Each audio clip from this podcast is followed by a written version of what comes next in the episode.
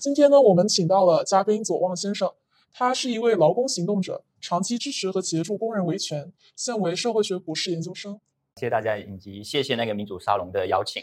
其实今天非常有荣幸来去讲雪饼的故事。其实刚才介绍说我在这边读书什么，其实都没有关系。我为什么来讲雪饼的故事？更多是因为呃，我跟呃黄雪琴和王建斌在国内的时候是很好的朋友。然后呢，呃，我们一起组织聚会，我们一起参加聚会，我们一起去关注和推动呃广州公民社会的发展。那同样也是以聚会的方式，其实跟今天民主沙龙的形式。呃，我觉得不相似，但其实要扮演类似的功能，去把一群呃一些 like-minded、一些有共同啊想法的一些朋友聚集在一起，然后去希望去呃重建呃重新连接每个社区、每个被就是流离失所的一些行动者的朋友。那也就因为这样子，然后呃他们两个人，然后就被当局以那个煽动颠覆国家政权罪，然后被。逮捕，然后最近也上个月刚好是一个月前九月二十二号开庭，所以今天其实我觉得能够在这个场合去讲他们故事，呃，我觉得是一个很特别的场合吧，然后呃很特别的时刻，因为我觉得在海外的今天，我们很多时候都在讲，呃，我们怎么去支持国内的行动，我们怎么在海外去做国内的倡导，但是我们很少听到来自于国内的故事、国内的声音。而雪饼他们的抗争，他们所有的实践，其实是都是发生在本土。他们在尝试在一个已经充满逼仄，然后很难有喘息空间的一个环境里面，重新去重新发现社会，重新重建社群。我觉得这样的实践其实是值得我们很多在海外的朋友然后看到，同时也是一种对他们所做的事情的肯定。那 OK，那我今天其实讲的话题，其实虽然说讲的是你雪饼的故事，但其实我想通过雪饼的故事，其实也跟大家去分享，就是。呃，在政治打压已经越来越频繁之后，尤其在二零一五年之后的环境下面，呃，很多人权捍卫者在这种呃强烈打压之下，其实很难有很多行动空间，甚至很多人都已经就是不是在呃去监狱的路上，就是在你在监狱里面。在这种在这种情况下面，我们怎么去理解啊他们的行动，以及我们怎么去看待和思考，我们怎么去声援他们？所以今天其实会分享的东西会包括三个方面，一个当然是黄雪琴和王建斌的故事。因为他们的名字里面一个有雪，一个有冰，所以我们就把它合称为雪饼。第二个是部分是想要去梳理整个雪饼案件发展的一个历程，然后去理解，呃，一般的政治案件当中，呃，政府的办案逻辑以及它的维稳维稳的呃逻辑，这其实是呃一个很就是雪饼它其实是一个很典型的案子，所以从中看可以理解，就中国在进行政治打压的时候，一般的逻辑。对，然后第三个就是说，呃，我们作为一个做一个支持者也好，作为一个公民社会的参与者。我们怎么去去声援，不管是雪饼也好，还是其他人权工作者，那以及我们呃在声援当中出现什么问题，我觉得这些都可以在分享当中，以及在后面的问答当中，我们可以进行一些讨论。好，呃，这个等一下也会太讲到，就是说那雪饼，很多人因为可能很多人不太清楚，呃，谁是黄雪琴，谁是王建斌，我等下都会讲。那雪饼整整个案件，它其实呃，我大概呈现一个时间线，就是等一下后面我会再更详细去梳理。那雪饼案件的发生是起源于二零二一年九月十九号啊，大概是两两年多以前，就现在已经大概是七百四十多天，六十多天还是多少？对，然后呃，就独立记者呃，女权行动者黄雪琴，然后还有劳工行动者呃，职业病权益倡导者王建斌两个人在王建斌的呃住处被捕，呃。直到我们，我们直到十一月初，我们才收到正式的文件，就是两人被广州市公安局以涉嫌煽动颠覆国家政权罪，呃，正式逮捕，然后拘留于广州市第一看守所。这里打了个双引号，是因为呃文件上面虽然写写他们是拘留于第一看守所，但实际上在第一看守所找不到人了，因为他们此刻正在被单独关押。好，等一下可以再展开讲。然后，呃，在二零二二年的三月二十七号，也就是说，大概半年多之后，呃，他们呃七个多月之后，他们被正式移送广州市检察院审查起诉。然后，呃，二零二二年的八月十一号，呃，移送广州市中级人民法院。然后等到了今年，也就上个月的九月十九号，然后他们就是整整两周年，他们才进行了一审的庭前会议。然后在三天之后进行一个开庭，然后但是择期宣宣判。这个宣判是。呃，基本上没有限制，就是可能在可以很很快，也可以很很慢，可以有半，可以最最慢可能到半年，甚至甚至更长都有可能。所以我们不知道什么时候会宣判。既然我们讲呃雪 雪饼阿嘛，那我们可能要先认识一下他们两个人到底是谁。那谁是黄雪琴？我这里列出一些基本资料，就是黄雪晴，她其实她曾经是一个呃主流的媒体呃记者，她在毕业之后，她其实呃先后就任职一项主一些主流的一些媒体机构，像呃中新社啊，就新新华社嘛，就中新社的广呃广州分社，然后像香港的大公报，呃短期也做过一些记者，后面其实开始转到呃呃新快报南都记者，任一些社会和调查调查记者，这一般就属于我们传统意义上讲，就是深度调查，就专门做一些。呃，很长期的，然后去做卧底也好啊，去呃，不管是去工厂卧底，还是说去一些各种官场的场合，然后去做卧底，去收集资料，或者说是调查企业、调查官场，然后甚至到海外，他也曾经去海外去做过一些调查。所以，呃，像我们经常看到像呃，起底王立军这样一些报道，他他都有参与其中，就做一些这样的调查记者，然后关注民生、贪腐、企业污染、弱势群体这些话题。然后在二零一五年左右。呃，他就从主流媒体呃辞职，然后转入为呃去做独立记者。呃，至于说他为什么转我呃转为独立记者，其实我不太清楚，因为他真正进入到参与到公民社会的很多实践当中，其实是二零一八年。呃，我们下一页会讲到。那他此之前，他其实都是主流的记者。那他在二零一五年是转为独立记者，那时候其实已经是他政治化的一些起点，因为在在当时的时候，他开始意识到自己呃一方面是整个政治环境，我们都知道，二零一三年的时候。我，或者有些人可能不知道，二零一三年有啊南州事件，南方周末新年现实事件，呃广广州的南方周末报纸，它每年都有个新年贺词，然后那个新年贺词一般就是很具有批判性的一个呃一篇呃文章，然后在二零一三年那一年的那个新年贺词，呃编辑部写的那个贺词被替换掉了，被替换掉了，替换成一个非常就是伪光正的，变成一个比较主流的，然后称赞呃。政府的一篇的献词，那当时是因为，呃，广广东省新任的新任的一个呃宣传部部长叫驼正，那而而在广东省就是就南方系、南方周末、南方都市报都是相对就是敢于批评政府，然后关注民生的呃一系列的偏呃自由化的一些市场化媒体，那所以驼正作为一个呃后面调过来的一个呃新的广东省宣传部部长之后，对宣传厅的吧，就厅长，然后就是。呃，把南东方南南方周末的那个新年贺词给换掉了，然后引发了呃，就是二零一三年的一月初的抗议，很多人很多人聚集在南方周末报社的那个门口。这一场呃，来自于新对新闻自由的打压，其实其实象征着呃整个中国的这种市场化媒体的下滑，以及对新闻自由的打压。那在那时候，其实呃从那时候开始，全国在不同的地方、不同的城市。呃的相对自由化的媒体，自由化市场化的媒体，都它的那个采编的自由度都得到一定的限制。就这种调查报道部门也在不断的被削减，然后去甚至是裁撤掉。那也是在这样环境下面，其实呃之前像啊新快报、南都南都周刊，呃南都周刊也是南方系的，然后他们的调查部门其实也在被裁减。我相信也是在这样的环境之下，其实。呃，雪晴也是看到了，其实环境也不行。后面他开始意识到很多的报道也好，很多的深度报道都不能再做了。那他开始转出来做独立的报道。呃，独立记者的好处就是说，他可以他可以继续去做一些调查报道，但是是以匿名的方式去给一些相应的媒体去供稿。这样子，就即便这篇文文章被封杀，那这个这个作作者其实是匿名的。其实。呃，宣传部也找不到这个记作者，那这个作者可能下次再换另一个名字，而且因为它是一种相当于这种独立撰稿的话，它是外抛嘛。那其实作为编辑部，他也不需要负太多责任，因为你不是我常务记者，所以我也不需要因为你的一次犯错而导致我编辑部要反思，大不了就下一次不用你，不跟你合作。所以在那个时候，其实有蛮多的记者开始找一些独立的记者。呃，当然他生存困境会更难了。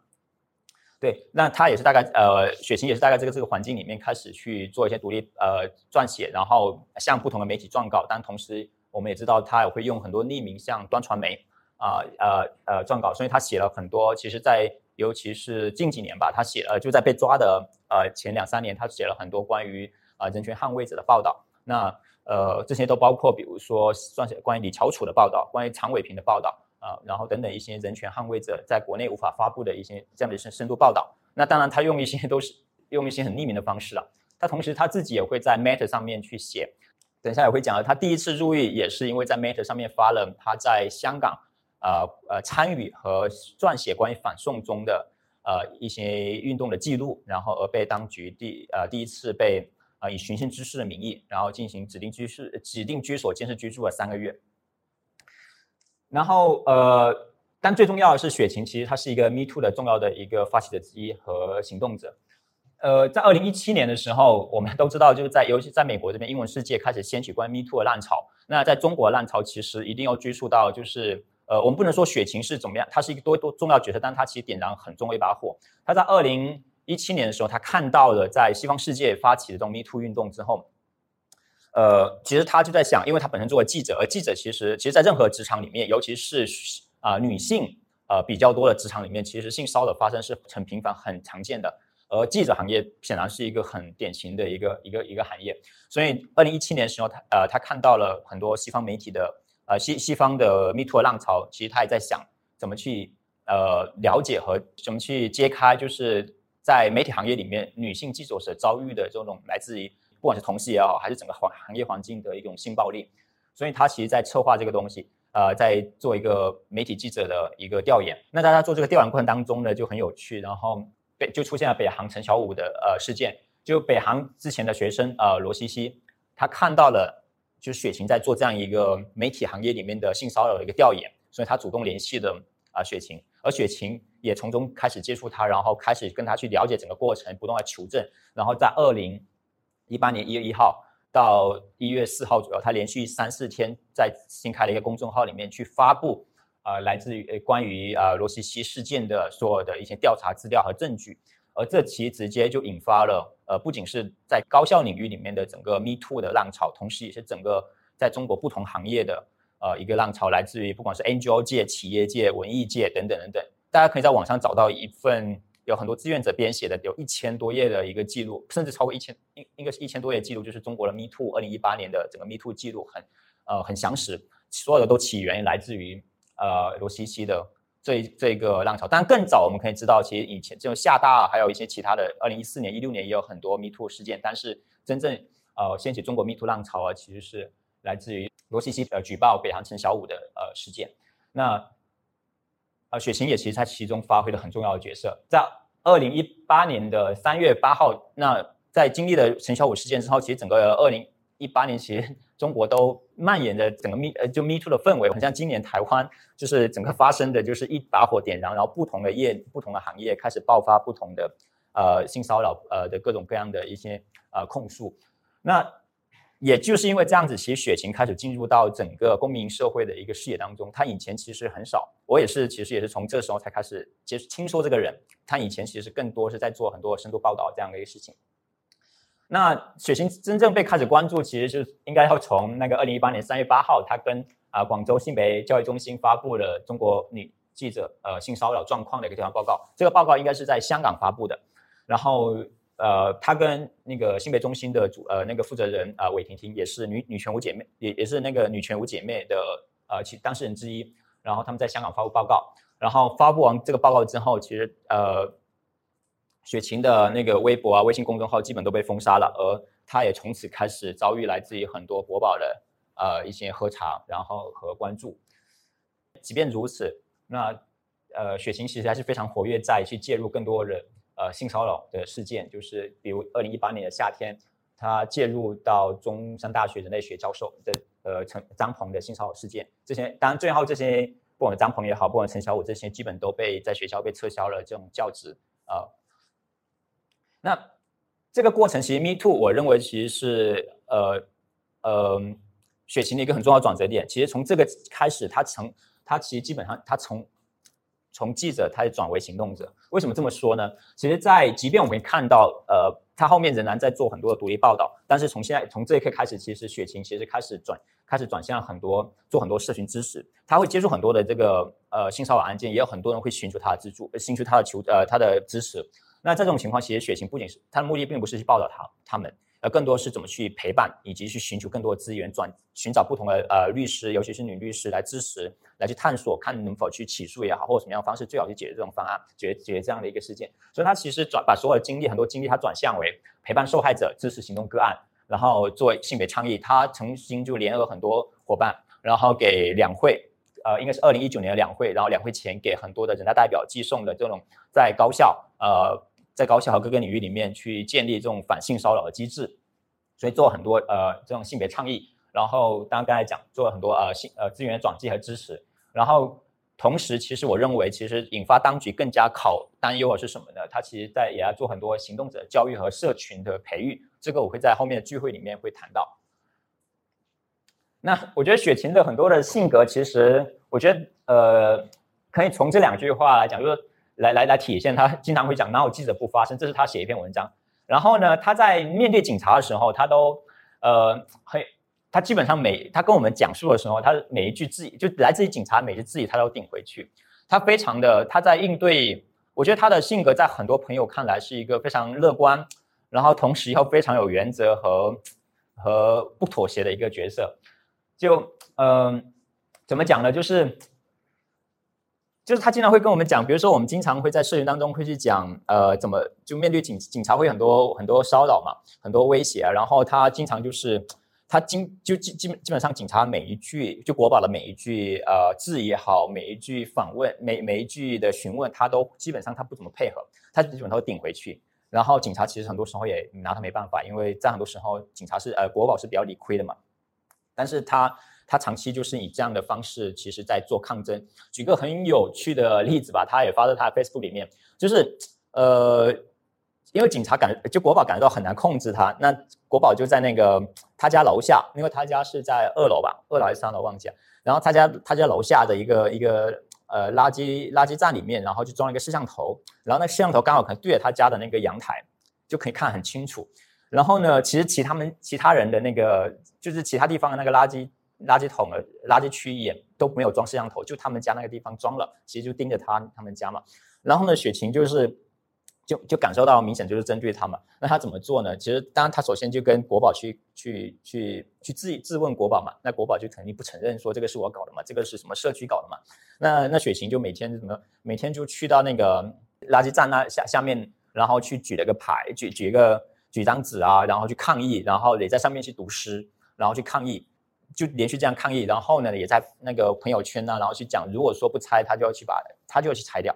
然后最后就是。呃，他他预告了嘛，哪哪一天要去拆？然后呢，当他要去拆的时候，他那个已经消失了，就是他已经自动拆走了。就是他他基本上他经常会通过这样的方式去做很多的呃，跟跟国宝做很多的这种 bargaining。所以他跟国他也会讲，就是说他在那个很有，就是他在跟国宝，因为国宝我们经常就是跟国宝吃饭喝茶的时候，经常就要吃东西嘛，就是他会请你吃饭嘛。对我来讲，很多时候是 free meal，就是免费餐，因为我经常也被喝茶。然后 free meal，呃，不吃白不吃嘛。但对于雪琴来讲，他从来不吃，他说一颗青菜都不吃，这不是，这是纳税人的钱，他一根都不吃。但是，呃，也很有趣的是，他在第一次被抓的时候，他说出，呃，第一次被抓的时候，呃，因为他被关了三个月，在二零一九年十月十七日，然后后面被，呃，呃，因为他记录和支持香港反送中的运动，在 Meta 上面发了一篇文章，叫做《记录我的反送大游行》，然后在他当时是。在香港，他本来要回中，因为他被香港大学的法学院录取做 Allen Allen Master，然后他要回大陆去办办签证，学生签证。但他回去的时候去办理的时候，就被当局就把签把护照给没收了，然后同时被呃指定居所监视居住。然后呃，等一下会讲什么是指定居所监视居住，单独关押三个月之后，然后在这关押三个月之后，他其实很少讲里面的故事，呃。呃，他在他刚才讲了一件很有趣，就是说他在被关押的时候，因为警察把他们家把他所有日记都都都抽走了，然后他在看他日记当中发现了雪琴很喜欢喝红酒，然后呢，那那警察就很想套他东西嘛，就是说希望他配合，然后呃希望他可以多讲一讲，因为需要审，如果你不配合审讯，什么都审讯不到，其实警察很为难嘛。那警察他们也是打一份工，他们也要也要获取一些资料给上级汇报嘛。所以呢，那警察采用什么呢？就是。他每天警察每天就搬一箱红酒，然后就放啊去那去他那个关押的地方，然后然后然后希望通过让他喝酒，然后可以多讲一些话。反正他他最后出来跟我们讲，就是说他喝红酒会很开心。对，当对当当我相信，其实呃，我觉得这也是一种他在苦中作乐一种方式了。然后呃，在那种环境下面，在这种单独关押环境下面，其实呃非常的呃非常的艰难，因为你没办法呃跟人交流，你也每天。呃，没有任何接触外面呃新鲜空气的可能性。对对，雪晴来讲，他给我们传递的是一个非常积极，然后我觉得非常有力量的一个态度，一一一一个一个形象。所以其实其实大家看起来好像他是一个斗士，但其实雪晴也是像我们平常人一样。所以我这里抛了一些啊，他很就是相当于我们平常人一样，一些就是也是一些很有趣的一些照片。像这个，其实这是雪晴最经典的、最经典的姿势。我们每次去 hiking 也好，我们去照去呃去玩啊，他都要举这样的一些姿势。所以 anyway，然后你看他，大家看到这个吃茶器，就是我很多时候在国内，我们必须要把去喝茶当成一种生活的常态。所以他经常也会穿，他也会穿着这件衣服去跟和国宝喝茶。那国宝看到他写的这个东西，其实非常的清楚。呃，这是这是一种姿态的表达，即便我们以很委婉的方式。然后雪晴第二次第一次被抓，是因为他要去申请签证去，呃不，被抓之前他是要去申请签证去香港大学读硕士。然后第二次被抓是他申请到了呃那个去奋宁自奋宁奖学金，英国自奋奖金要去。呃，Success，然后去读那个发展学的性别与发展学的硕士，然后他在出境的前一天被抓，所以这是他拿到呃那个奖学金之后，他在 Facebook 发了一个庆祝的照片，就是 I can't keep calm, I've been Chose for Chevening Scholarship。对，当然很遗憾，就是两次都没办法成功出境。哦，这个应该是他跟他侄侄侄子在玩照片吧？那谁是王建斌呢？呃，我们一般说叫他煎饼。呃，煎饼在社交媒体上也好，在公众上面谈到的都比较少。煎饼其实是一个非常低调、非常温文儒雅，就是你在人群人群当中，你可以看到他是隐形的，但其实他是在扮演一些很重要的角色。我可以后面在聚会的环节可以再讲。呃，煎饼他从二零零五年他在兰州大学本科毕业之后，他当时读的是幼师。我我经常会用这个呃来来来来取笑他。但但很有很有趣，呃，因为他是农村人，所以他读完幼师本科毕业之后，他去了一家基金会，叫西部阳光，北京西部阳光农村发展基金会。这个基金会现在也还在，它其实是有很多老一辈的一些民主人士，呃，推动有像比如说像梁小燕啊这些人，他们呃创立的，他们这些人他们以前都在那个天安门的纪录片里面都可以看到。那他加入了西部阳光呃基金会之后，呃，从事的就是关注农村的这种儿童的教育。呃，去支持就在在农村里面去推行一些呃一些教育项目，招募一些大学生去乡村去支教，在农村社区里面去呃去开发一些儿童的一些项目，然后去支持儿童的这种全面发展，同时提供很多的陪伴，然后去或一定程度上去去回应呃农村存在这种发展上的不平衡以及教育上的不均的一些问题。他在这个机构基本工作了至少有十年，后面基本上就在任西部阳光基金会在西部地区的农村教育发展。啊，项目主管，所以他一直在在那里任职。然后呢，再到二零一三年，我记得他后面是因为抑郁，他停了一年。然后二零一四年的时候，呃，他来到了广州公民社会发展呃中心。大家看这个词，一看就是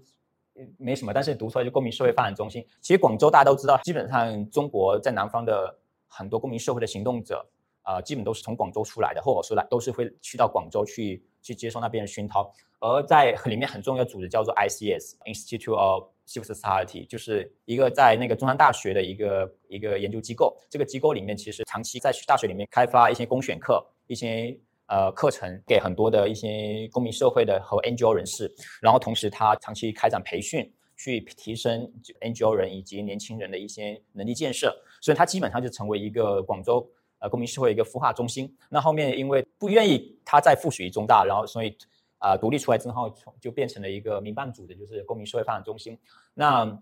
煎饼二零一四年加入到这个中心里面，然后负责是青年发展工作。所谓青年发展工作，其实这些词都很看起来很看不懂，但它其实就是公民教育，就是通过去搞各种培训，呃，发起各种活动，然后呃去提供年轻人，尤其是大学生很多方面能力方面的建设，然后去鼓励。年轻人也好，鼓励 NGO 呃不同的公民社会团体协助他们去开展不同的项目，然后同时提供不管是关于在能力方面呢，然后资源方面的一些一些对接、一些支持。慢慢后他后面也开始做一些残障社群的呃一些赋能项目。那指的是什么呢？就是说很多的残障社群的一些伙伴，其实因为整个社会的就业环境非常的不友好，所以其实他们很难有技能，他们也在整个就业市场不受欢迎。那这些人其实长期只能在待在家里面，没有得到很多的啊支持。那煎饼所做的东西，就是说去开展不同的工作坊，对他们进行一些自我的赋权，实现自我肯定，同时让他们开始尝试一些社会企业，然后自己去创业，然后去支持他们，让他们能够互相支持。也是因为这样子，他在接触残障社群里面，其实他开始意识到很多有些人不不是天生的，有些人是工伤，有些人是因为那个工作受伤，然后断手断断脚这样的方式，然后导致自己失去劳动能力，呃，一定程度上被主流社会定义为失去了劳动能力。后面他其实就要离开了公民中心。然后在二零一八年开始参与劳工的呃实践。至于说为什么其实会开始参加到劳工方面，其实这里面其实要跟很多大环境有关系。大家都知道，二零一五年之后，其实中国开始了对公民社会大量的打压。那这个打压其实大家可以看到，我们从外面看到好像只是针对，因为二零一五年我们有女权无姐妹，有对艺人平呃的打压，有对七零九律师的打压，有对劳工组织的打压，这都是发生在二零一五年。但更早，二零一四年有针对呃丽人大学、丽人乡图书馆。呃，一呃，然后船只行这样一些打压，在二零一四年的下半年，这一系列的打压，其实呃，只是针对一些在社会上比较关注权益和做权益倡导一些团体的一些打压。但其很深层次的打压是什么呢？很深层次的打压其实是开始让很多的团体，因为在后面随随之后面，在二零一六年出台了境外法，出台了慈善法，让很多的国内的 NGO 团体没办法再依赖国外资金，因为如果你去呃申请和使用国外资金就是违法的。然后同时你也不能独立去筹款，慈善法让很多组织不能独立去筹款，你必须要依附属于某一个主流基金会，拥有公募权的基金会，你才能去筹款。所以这导致了很多呃比较温和的主流的团体，它不可能去脱离政府而独立存在。这意味着他们在做很多工作的时候受到很多的限制。那二零一五年的硬打压，我们大家看到是来自政治暴力的直接上的对对很多团体有罪化，但是在软打压方面，其实对很多主流团体。啊，进行转型，迫使他们必须要改变自己的活动，啊，然后让自己的活动更加符合政府的要求，所以使得很多组织变得更加我们称为叫专业化、呃市场化，然后产品化，让很多组织变得更加建制、更加保守。这种情况下面，其实可以看到，就是整个社会其实，在公民社会里面，其实进行了两个极端的发展：行动者、维权的行动者越越边缘。然后主流行动者越来越建制，越来越保守。那在这种情况下面，煎饼也意识到，其实继续在呃主流的团体里面去做，其实很难开展，因为很多问题你回应不到。即便呃他想去回应很多农村问题，很多青年发展当中的一些问题，其实，在主流团体里面，其实已经没有这样的空间了。所以这这不是 NGO 能不能养活人的问题，而更多是他其实没有很多空间去回应这些问题。所以在二零一八年的时候，他开始出来参与到一个香港的组织，呃，叫做中国劳工透视吧，然后去支持国内的。呃，职业病工人的一个倡导，那他们主要做什么呢？这里面讲职业病更多啊，关注是尘肺病。我们都知道尘肺病工人很多人是他们长期在那个粉尘比较多的这种成衣制造业里面工厂，或者是在建筑业里面做做这种风状，然后很多的这种尘土，然后吸进到肺里面，其实长期积累在肺里面，其实啊它是不可逆的一个伤害。所以很多人在，当然在早期，很多工人在早期在工作的时候，那个症状没有显现出来。但是在十几年这样长年累月的这种工作之后，他们也不可能戴口罩，而且戴口罩也没什么管用，因为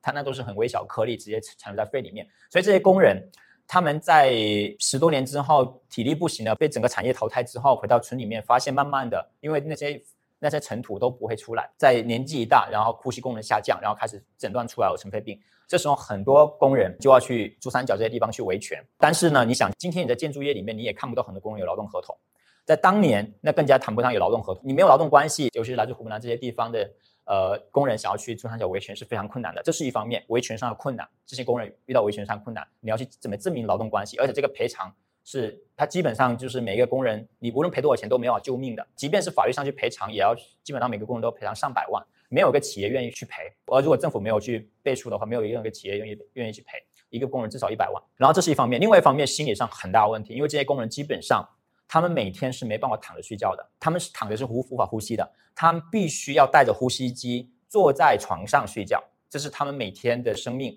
就是他们必须要俯着，就像我们跑步的时候，跑到一定程度我们要休息，我们其实整个人要俯着四十五度，我们才能够好好呼吸。他们也是一样的，他们必须要坐在床上。呼吸着，坐着睡觉，躺的话很容易窒息。带着呼吸机，然后他们是不可逆的，他们只会越来越差，整个越来越差。唯一的办法只有换肺，但是换肺几乎是不太可能的，因为这个成本以及换肺的成功率的问题。所以这些工人其实每天都在等待死亡，不夸张的讲，他们每天都真真实死亡，等待某一天被窒息而死。所以这些工人，这些呃已经失去劳动能力这些工人，其实他们心理上产生很大的压力。他们成为家里的负担，然后很多人才四五十岁，成为家里负担，然后家里的什么都小孩啊，甚至很多时候他们整个村都是做同样工种的，因为在中国的这种务工的模式里面，很多时候都是老乡带老乡嘛。有个纪录片叫《双喜村》，大家可以去看，整个村基本上所有的青壮年全死了，只剩下老人和小孩。整个村，因为他们都长期从事这种风撞行业、这种建筑行业。所以这些工人其实面临很大的心理压力，未来怎么去打算，怎么去妥善安排自己的家庭，然后怎么去维权。所以其实煎饼他们所要去想去做的东西，其实想去回应这样的问题，怎么去在权益方面怎么提供一个好的一个维权的方式，同时在心理在精神上面怎么让他们啊能够形成一个互助社群。然后在心理上，先不谈在维权方法上的这种互相的讨论，而更多是大家怎么形成一个互助社群。因为这是一群在等待死亡，如果你一个人在死亡和一群等待死亡，这是不一样的。所以他其实在努力想去做一些工作坊，去支持做一些社群的精神上的支持。这是他在一八年开始在做的事情。他是一个非常非常非常主流的公益人，他生活当中完全不谈论任何政治，就是在此前的生活当中。但是他为什么会被当局就是扣以这样的罪名呢？我觉得最重要的转变来自于二零一五年。其实我一直在谈二零一五年，二零一五年到底发生了什么？在二零一五年之前，就像我讲，整个公民社会当中的不同的社群、不同的议题，大家是有非常丰富的交流。不管是你做敏感议题还是非敏感议题，大家是有相对开放自由的空间。但在二零一五年做个节点，很多关注权益性的团体的和个人都被有罪化之后，整个公民社会进行开始呃两极化。彼此都会认为，就是温和人会认为，呃，你做权益的非常敏感，我要远离你，这样子才让我的工作更加持久。然后呢，做权益类工作的人也会自动的远离一下，因为这样子怕影响到自己的朋友。所以呢，在这种情况下面，其实整个社会发生了变化。而这二零一五年，对于另外一波人，尤其像我也好像煎饼也好，我们这些人都经历了很多朋友入狱，因为刚才讲了女权五姐妹也好。然后，艺人平关注这种呃呃法律平权的这种各类的呃这组织，然后七零九人权律师，然后十二月份的针对广东劳工团体的打压，像我是做劳工的，那基本上被抓，全什么都是我的朋友。那我们很多朋友入狱。煎饼也是，我是二零一四年他去广州的时候，因为我当时也是年轻人嘛，然后我们做这种年轻工作，我是他服务对象。这对于煎饼来讲是一个很重要的一个一个震撼，因为很多他熟悉的朋友没有做错任何事情，大家倡导是希望整个政府可以从一个人治转为法治，通过做一些影响性的诉讼，尤其像易人平也好像那个七零九律师，大家都是希望通过做一些影响性的诉讼去进行一些政治倡导，然后在政治上进行一些修正、一些一些改革。那这些人没有做错任何事，但是都或多或少遭受了一定的牢狱之灾。那在这一年，其实对于煎饼来讲，因为我不是他，所以我很难去讲他发生了什么样的变化。但是，但是在这一年，我我们可以看到，就是呃，我们都共同经历了很多的一些朋友，然后被抓被捕。煎饼其实也开始在自己的社交媒体上面大量的去转发，关注一些民运人士、民主或或者说被政治打压的一些行动者的一些事情，然后新闻。那这也当然成为了这次他被抓的一个证据，因为在他消失了两年当中，大概一年后吧，有一次发现煎饼的 Facebook 被登录了，然后就是在线状态，他的推特也被登录嘛。其实后面我们大概传出来，就是说国宝把他整个 Facebook 的不同的，包括他的好友啊，我们都知道好友就会加不同，可能有一些人是有政治倾向，有些人非政治倾向，就保留他的说好友名录啊，然后还有一些发的帖子啊，当然很包包括很多关于六四和关于一些被捕民运人士的一些这样的一些报道。那这些其实都成为他在最后起诉书里面的呃一个一个罪证。当然，我们知道这是本末须有的，但是其实这也可以看到，就是说政府很明显知道政治化的煎饼是一个很重要的威胁。所以他在一八年其实开始做劳工，开始关注这些真的是被整个呃资本主义也好，被整个政治上所迫害的一些工人受害者。其实非常好理解的。我觉得有一些有趣的方面，就是有些人会问，就是说，其实像煎饼做了这么多年，那他靠什么活着？其实煎饼一直在借钱，我很难理解。但煎饼就是基本上他存不了钱。他今年是四十岁，但他被抓是三十八岁。就他这么多年，其实他对于自己的物质生活非常的要求非常的低。所以国内出现“躺平”这个词，他一直说我是我才是躺平的鼻祖，因为这么十多年来，我的 NGO 工资大家都知道很低，而他做 NGO 做十多年。然后这么多年来，我才是躺平鼻祖，因为他自己做饭，然后呢吃的东西又很省，他最花钱最多就是喝喝茶，就他就是喜欢喝茶，那花钱最多就在喝茶。然后缺钱，大家很愿意借借给他，因为大家知道他也会还，然后他也不是去借很大的钱。但是即便如此，他在一九年他做这些职业病工人的时候，他把自己的房子从一个城中村里面一个月是五百块钱左右，他当时跟他的那时候女朋友住的房子，他平均每个人就五百块钱的城中村的房子，搬到了。呃，这个一个月两千五的一个房子，为什么呢？这个房子最好是他们被抓的房子，因为这个房子靠近广东省职业病防治医院，也就是说很多尘肺病工人会在那里治疗的一个地方，靠近它很近，就是大概就是两百米左右。这个房子在二楼，我们都知道在广东那种地方，呃，在国内很多地方呃没有电梯的话，肯定是越低层越贵嘛。那尘肺病的工人，他们呼吸功能很差，他爬楼梯很很差。所以他就专门租了一个在二楼的，一楼好像是店铺，专门住在二楼的房子，这样子尘肺病工人不需要爬很高，然后就可以，所以他花了两千五一个月，然后去转去租了一个自己租了一个地方，然后去方便，但很遗憾后面疫情，因为疫情导致就是很多工人不让出那个防治院，所以没有办法，就也没有没有什么工人来来访，但后面这个地方就成为我们都很多行动者。然后聚会的地方，也就是后面为什么被定为犯罪现场一个地方。他看书，大家以为是很多人以为是看他什么现代书，他最喜欢看古典书，他很喜欢看各种古典文、古典名著文学，然后非常都是古老是什么？哎呀，反正我也记不起来，我也因为我也不读那些，我们都看不懂。经常自己会研究各种唐诗、元曲、宋词，他自己也会写。然后他看很多像古典名著，然后去会一直研究查字典，去查不同的东西，所以他自己一个人的兴趣。然后我经常会推他说：“你现在做劳工，你应该看一些，比如说经典的，比如说《制造统一》啊，《新自由主义简史》啊，这些呃经典的这种劳工分析资本主义的一些海内外名著。”然后他才慢慢去看。对，然后他最喜欢喝茶。然后他自己抑郁的时候，他自己他喜欢一个人去打桌球，从来不告诉我们自己一个人跑去打桌球。反正因为是个西北人，他就基本上每顿都是兰州拉面或者自己做拉面。然后我们一直在搞笑，就是说他进去之后，我觉得他最生气应该是自己的胡子会被刮掉，因为你因为进去以后，你基本都要被剃那个寸头和那个。啊，剃胡子，所以呢，我觉得他这是应该他最忍受不了的一个地方。对，这是煎饼写的一些诗了，他经常会在 Facebook 上抛一些诗，我其实有打印一些，大家可以传递着看。对，他会写一些，比如说他在六四的时候，他也会自己反会写一些，呃，一些古体诗，就是不同形式的诗。他经常就我觉得他有一些会发在 Facebook，有些没有，这些都是我在接取他在 Facebook 上发的。比如说，这是六四，哎呀，啊，看这个吧。呃，什么献祭国殇重一年，九州寒雁被凄壤，青春有梦，呃，埋沧海，赤血无声染杜鹃，北极陨霜寒彻地，南闽怒浪势滔天，试看冰解，呃，试看冰解雪消耗，幸有千夫吹战雪。然后像这个，他是给那个乔楚，乔楚是一个劳工行动者，他同时也是许志勇的那个伴侣。然后他被抓之后。呃，煎饼写一首诗叫乔，就是长头诗嘛。那乔燕绝伦，自有一行着呃竹岸一月，楚情慷慨，由来大道恶不标。就他会写一些一些古体诗，然后可能我们有有时候都不一定读得懂，但他其实通过这样的方式去表达他内心的一些呃一些愤怒也好。他很少会在朋友当中去表达他的愤怒，表达他的状态的差，因为他总是希望把一些最好然后的一面去呈现出来。但他很多时候会通过这样的方式。呃，去传递他内心对于这个政治环境的一种压抑的情绪，但同时，我觉得，我觉得他一直都是一种很压抑的生活的吧，生活的吧，他有自己对于整个政治环境压抑的低沉，但他同时要尝试去呃呈现给小伙伴一个很有希望，然后很有力量的一种状态。这是他，你看他，这是他在做，就是这些都是长呃一些残障的一些身心身心障碍者，然后坐在轮椅上，然后他们会做一些这样的一些。一人一故事之类的这种工作坊，这种戏剧工作坊，然后去鼓励很多的这些残障的伙伴去分享他们故事，他然后他们用过通过舞蹈的方式去表达出来，同时他们也会组织一些舞蹈，让这些呃残障的伙伴去参与进来，然后让他们看到自己的故事，然后去认可自己，去走出自己的一个困境。所以这是啊，这是煎饼在广州的一个，他们带一些残障的伙伴来看电影吧，然后我也不知道他们在这里为什么突然跳起舞来，因为这是个电影院。然后这是煎饼，你看就是当他很喜欢抽烟了，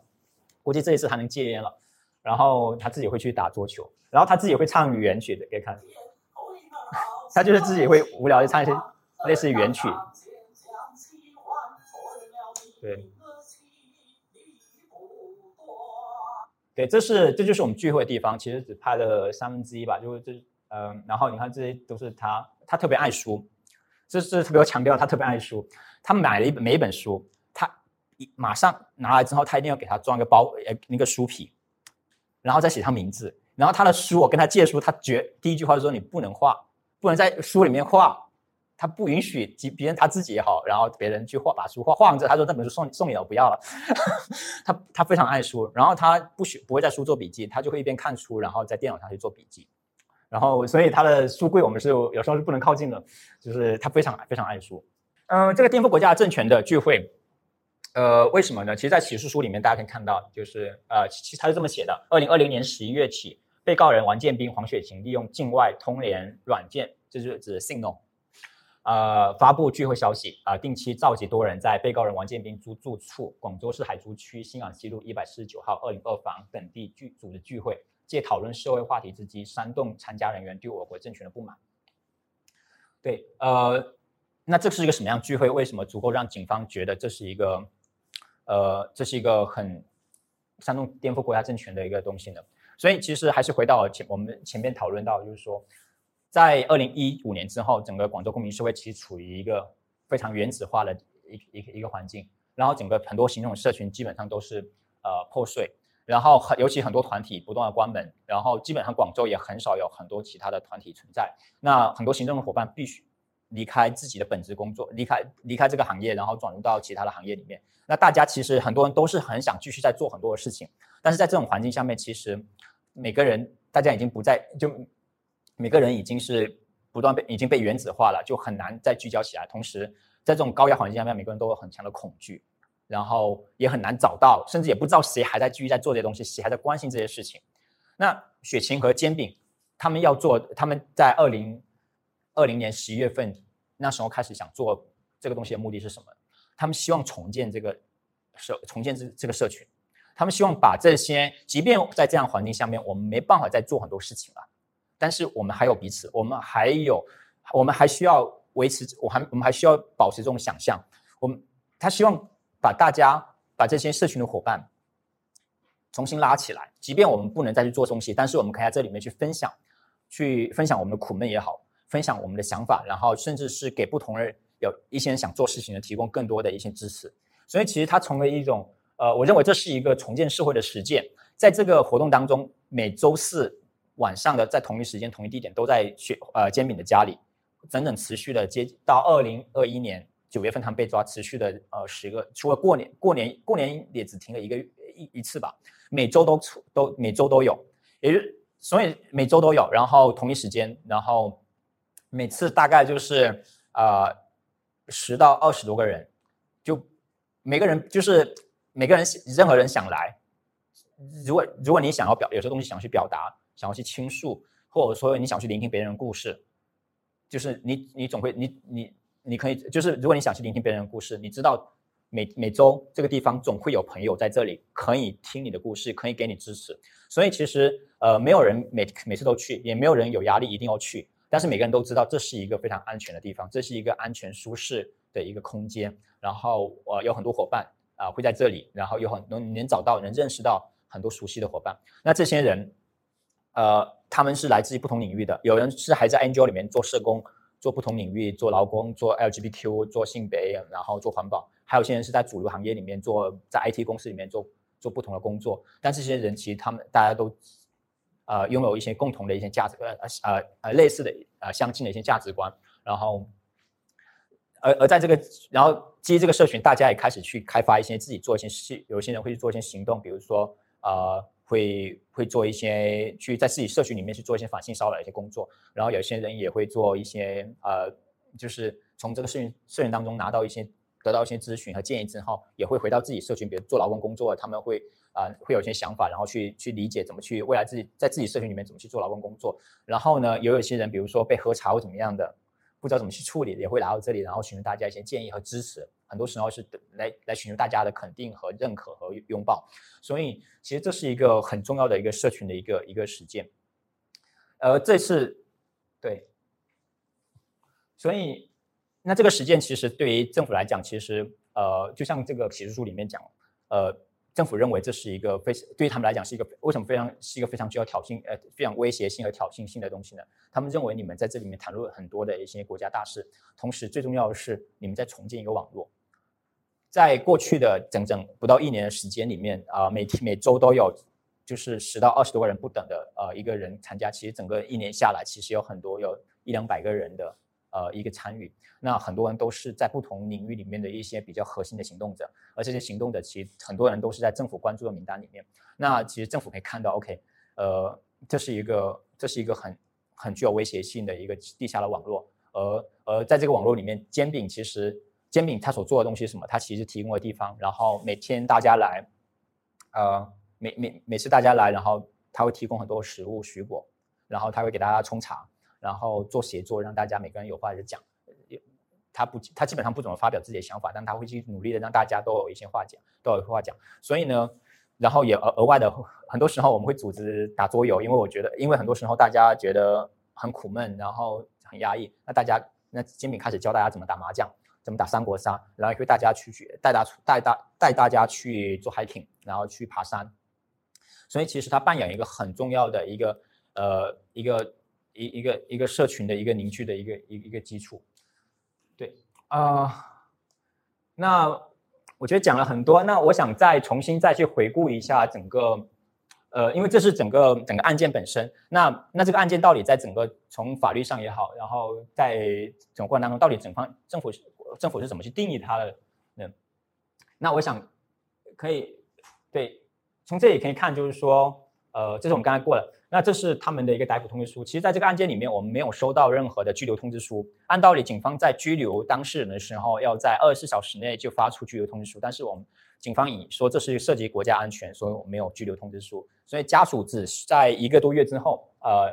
只收到了那个逮捕通知书。那逮捕通知书是收是关押在那个广州市第一看守所。那我们怎么去从雪饼的案件里面理解整个政治案件呢？就是呃，在法律程序上面，其实可以看到，就是说呃。警方在拘留的时候，他没有通知家人，然后也没有给家人呃提供拘留通知书。然后呃双方家人都去派出所去找人的时候，警方也会说跟我们没有关系，我们不知道这两个人在哪里啊，不是我们抓的，我们也不知道他们呃有没有犯了什么罪，我们不知道啊。警方都是一律不告诉呃家属发生什么发生什么呃就当事人发生什么事情，这在很多案件都是这样子的。然后呢，他们两个人即便在拘留通知呃逮捕通知书里面，他们说是关押在第一看守所。但他们其实都是被单独关押，单独关押其实这在在在在那个官方名字里面有个词叫做指定居所监视居住，这个词其实在在 UN 联合国里面已经被定义为这是一个呃强迫呃这是一个强强迫违反人权的强迫关押违反就是人权的一个呃一个一个行为，然后在 UN 已经被认证以及被不断被谴责。那在雪饼这个案件当中，他没有采用这个词，但他采用了一个叫疫情隔离。但他其实名义上是一模一样的，他们两个人并没有关押在那个啊单独关呃关押在看守所，而是关押在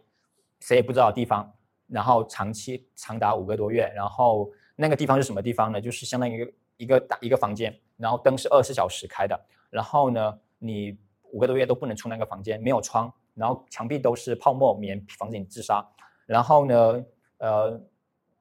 然后有两个保安，至少有两个保两两个保安或或者说年轻的警察，然后然后每呃二十四小时三班倒，每个人八每每每两个人八个小时，然后关注你，然后然后记录你每天吃多少东西，呃放了多少睡觉时候放了多少声，然后上厕所呃拉了多少东西，然后上了多少次厕所，呃撒呃小便多少次，大便多少次，小便多少，大便多少，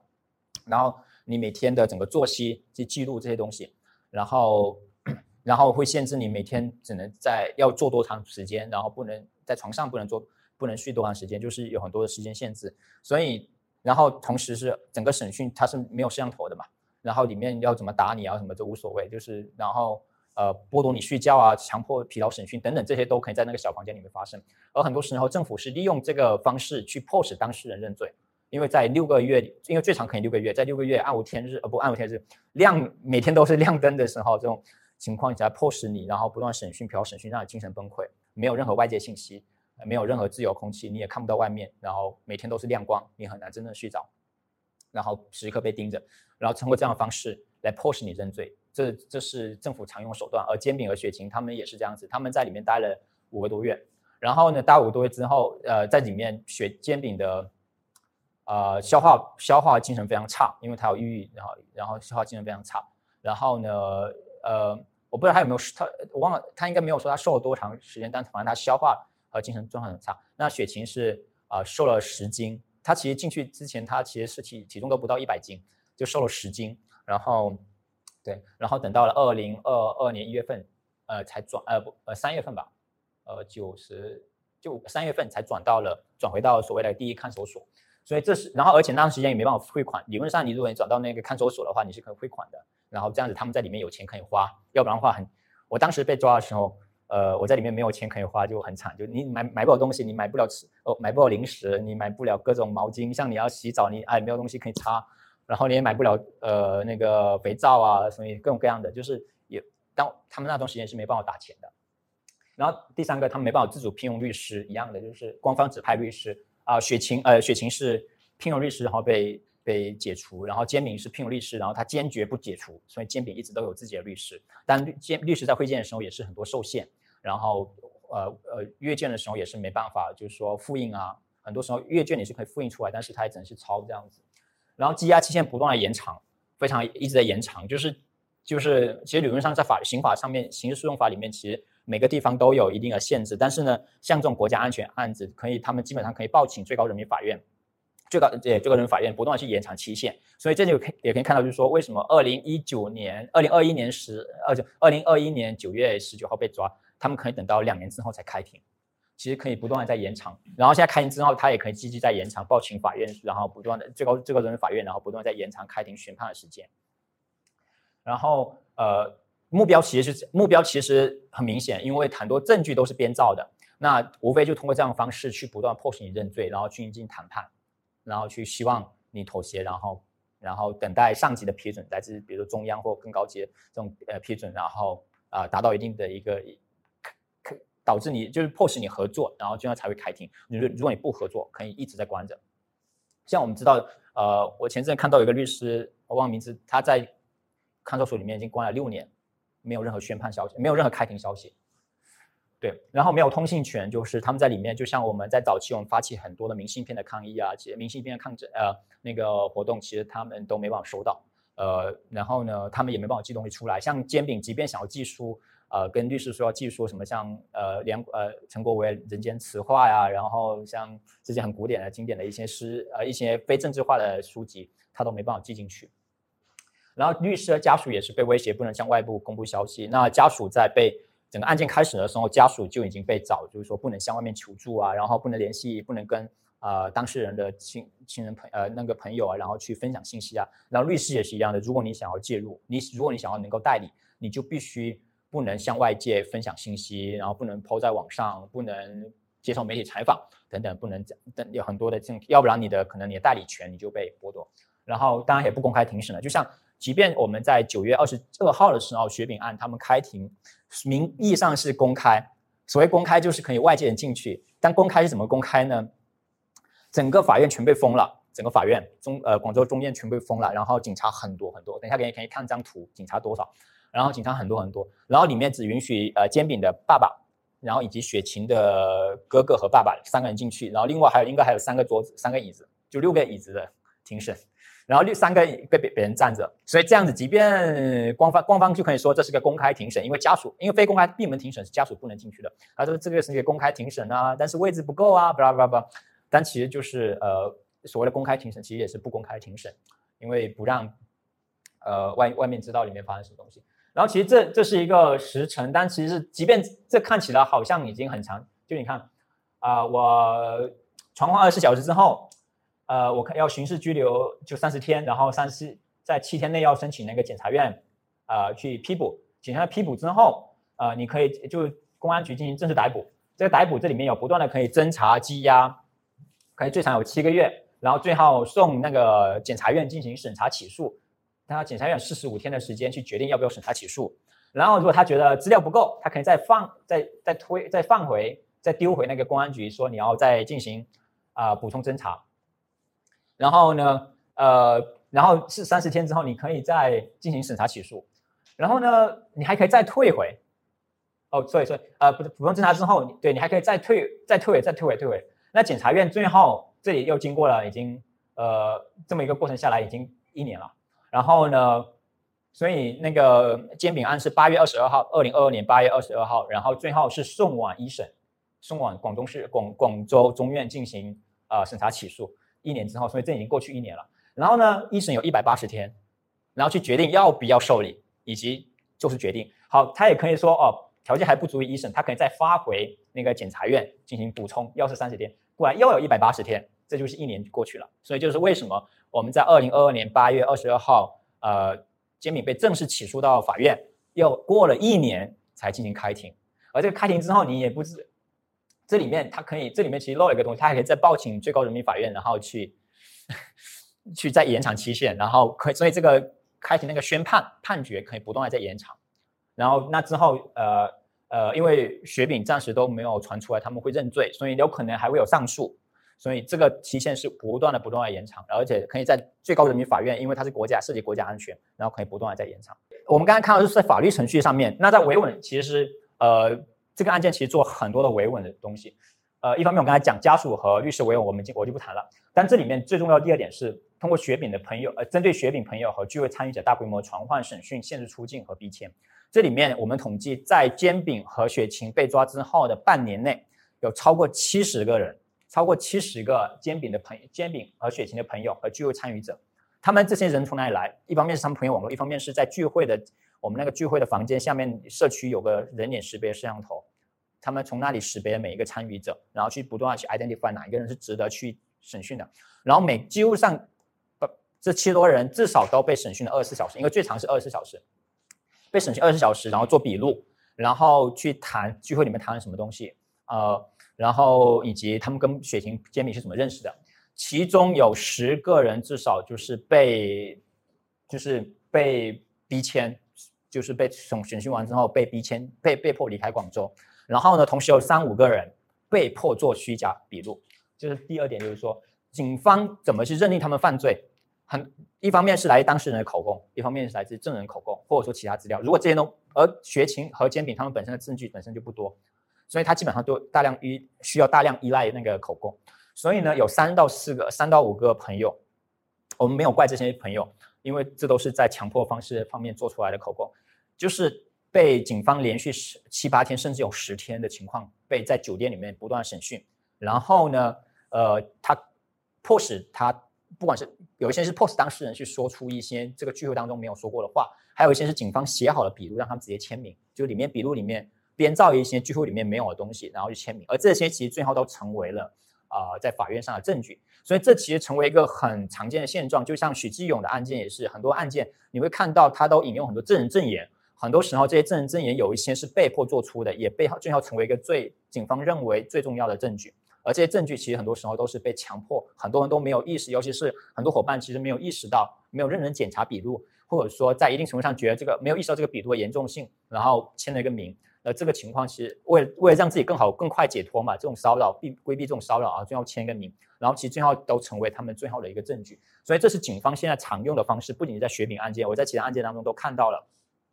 就是大量的通过强迫手段获取假口供。所以这是警方所谓的案件收集，他有时候并不依赖于说你电脑里面有发生什么东西啊。当然你电脑电脑里面有东西当然好啊，嗯，家里有没有收什么东西？有收到当然好啊。但没有的话，他们基本上都是通过这种大量的去强迫啊一些相关人，然后做出一些假口供。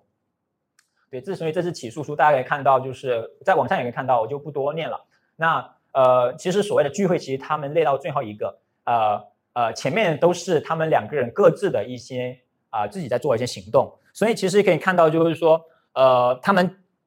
警方抓他们就是因为聚会，但是呢，聚会的东西坦白讲非常的摊薄。就像我刚才讲，聚会很多时候我们并没有谈论说要，呃，并没有涉及到说政府怎么样怎么样，很多时候是在关注社会事件进行社群的陪伴。但是对这个这个东西写出来，其实对上对于政府来讲，其实也也也说不通嘛。所以其实他们就增加他们两个人各自以往的一些东西，很荒谬的。举个例子啊，比如说建兵的。他说，被告人王建斌大学毕业后，先后加入具有颠覆我国国家政权目的的中国茉莉花革命军团。这个其实是一个 Facebook 群组，公开群组，你按赞就是加入。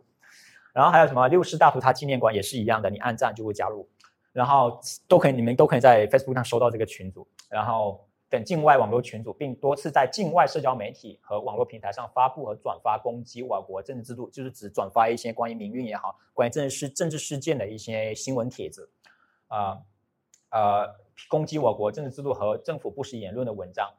对，然后还有参加在英国学习期间参加这些所有非暴力网络课程啊，煎饼呃雪晴也是有，那雪晴自己也会做很多关于性别啊、关于什么食堂课等等，这些都被列为，即便他们都是在一定程度上其实呃都不具就就相对，他们当然会相对谈一些政治上的东西，但这些都会列入到归在一起去算账，但目标其实就是我我我认为至少从我们的理解里面。他是要打压整个，继续打压整个呃广州公民社会的网络。那这个是呃开庭当天，这是广州市中级人民法院。那这里这个，然后呢，这些红线呢都是警车和或者说流动的警察，就整个法院都给围起来，然后一直到这边。这每个角都都是有布布呃，就是就是布了一些警力在这里面，对，所以这当天基本上就就是基本上靠无法靠近，有一些伙伴他们想要去靠近去看，呃，都没办法靠近。这是门口，门口就是时刻都有很多警察在这里，这是门口。我觉得最后一个很大的问题，很多人，尤其是尤其对我们海外的一些人，我觉得一个很大的问题，很大，我们今天会讨论的，我们是为什么声援声援行动者有用吗？呃，我觉得这是一个很多人一直在问，以及一直被，甚至经常自己犹豫不决，因为经常会有人说，你声援会让他导致感觉我们更加跟政府针对，然后会导导致他们家人啊或什么受到政府的压力啊，因为确实有些家属，比如说我们可以看到，像最近那个。被台湾台台湾被抓的一个，就那个复查那个八旗呃出版社的一个一个编辑呃负责人对，然后他回大陆，然后被抓，然后呢，他们家属就不希望不希不希望声援。那比如说雪晴的家属也不希望声援。好，那作为一个外来者，我们认为这是我们的朋友，很需要很需要声援，但是我们又会受到很多道德上的谴责指责，因为家人。所谓他们直接亲属也不需要声援，也也不希望声援呢。这里面那为什么我们要声援？我们声援要成为一个吃力不讨好，同时也可能会造成好像好像从他们的讲述里面会造成对当事人更大的伤害，这是真的吗？这是真的吗？我觉得这是一个呃，这是一个缠绕到大家很重要的、很很常见的问题。对，那我想说的就是。呃，我们以前，我觉得在二零一五年以前，我们做很多声援，包括声援南方的很多街头行动者，一些民运的行动派啊，然后街呃街头运动啊，声援是可以让他们缩短刑期，甚至让他们早点释放，或者甚至让他们不至于从拘留转为逮捕的，这是可能的。在二零一五年以前，我觉得那时候我们是我们去理解声援是这样子，但是我觉得在当下，我们不能去奢求，因为不可能。我觉得我们一定要打消一个念头，我们声我们对声援的期待。我们对声援期待不是要让政府，不是期待他们能够正能够释早早日释放他们，因为这是不可能、不切实际的、没有意义的。我们所有的声援其实，因为是为了让他们更争取更好的待遇。因为我们每一次我们去声援，其实就告诉政政府我们在 watching them，我们在看着他们，我们在看着他们，他们不能对他们做很做就是就是在里面，其实很多事情可以发生，暴力也好啊，然后呃各种肉身的、精神上的暴力，各种各样的暴力。但是如果你这是你是一个有长期有外面人在关注的，你至少不会死，你至少出来之后是一个完整的人，而不是一个残缺人。我们看过很多的悲剧，很多人在里面，很多尤其是很默默无闻的一些人权捍卫者在里面，呃，出来之后可能在里面死也也有，然后出来之后状态很差。这些，但是，但但是我们现我，但是我们能够就是。我们更多多一点的关注其实很重要，是给他们能够提供更好的一个待遇。所以我觉得这是我们需要调整我们的期待。我们并不能，我们也没有能力去让他们早日释放。我们必须要承认到这个事实。我们能够做的是让他们更好、更好的一个对待。因为我们时刻的，不管是我们通过寄明信片也好啊，寄各种举动，不断的在旁敲侧击他们，知道我们在关注他们。我们并没有忘记，外界并没有忘记，那他们就不能忘记掉这个人。他们在里面，里面狱警也好，或者说警察，他们就没有办法去忘记这个人，因为这个人他要被保证他们出去的时候，他仍然是一个至少健全的人。我觉得另外一个很重要一点是，我们要对行动，我们所做声援，其实本身也是对社会行动，呃，对行动者付出一种社会性的肯定。他们这些人，不管是雪雪饼，还是很多更多其他的一些行动者，他们都在成在没有这个被捕事件没有发生的时候，他们都在默默无闻的，或在自己的领域里面在做很多很多的事情。这些事情很低调，也也可以很高调，很低调。然后甚至影响在当下环境里面，你很难谈出有很大的影响。但是他们在自己的社群里面聚群的聚了一一波人，那这些人他们都在不都在用自己的方式在重建整个社会，或者在维系、在保持某个社社会里面某个空间的活力。而这些活力是很大程度上就可以成为未来运动的一个很重要的基点。就像我们上次白纸运动一样的，为什么很多时候我们看到很多人站出去呢？其实。我们去剖析很多人自发去到街上去抗议，其实背后都是不小很多小小的零星的这种网络，而这些网络都是靠很多很多这种行动者，很多很多基层的行动者在做一些啊耕耘的。所以呢，我们去做声援，很多时候我们并我们并不是呃，我们并不是去，我觉得很很多时候是因为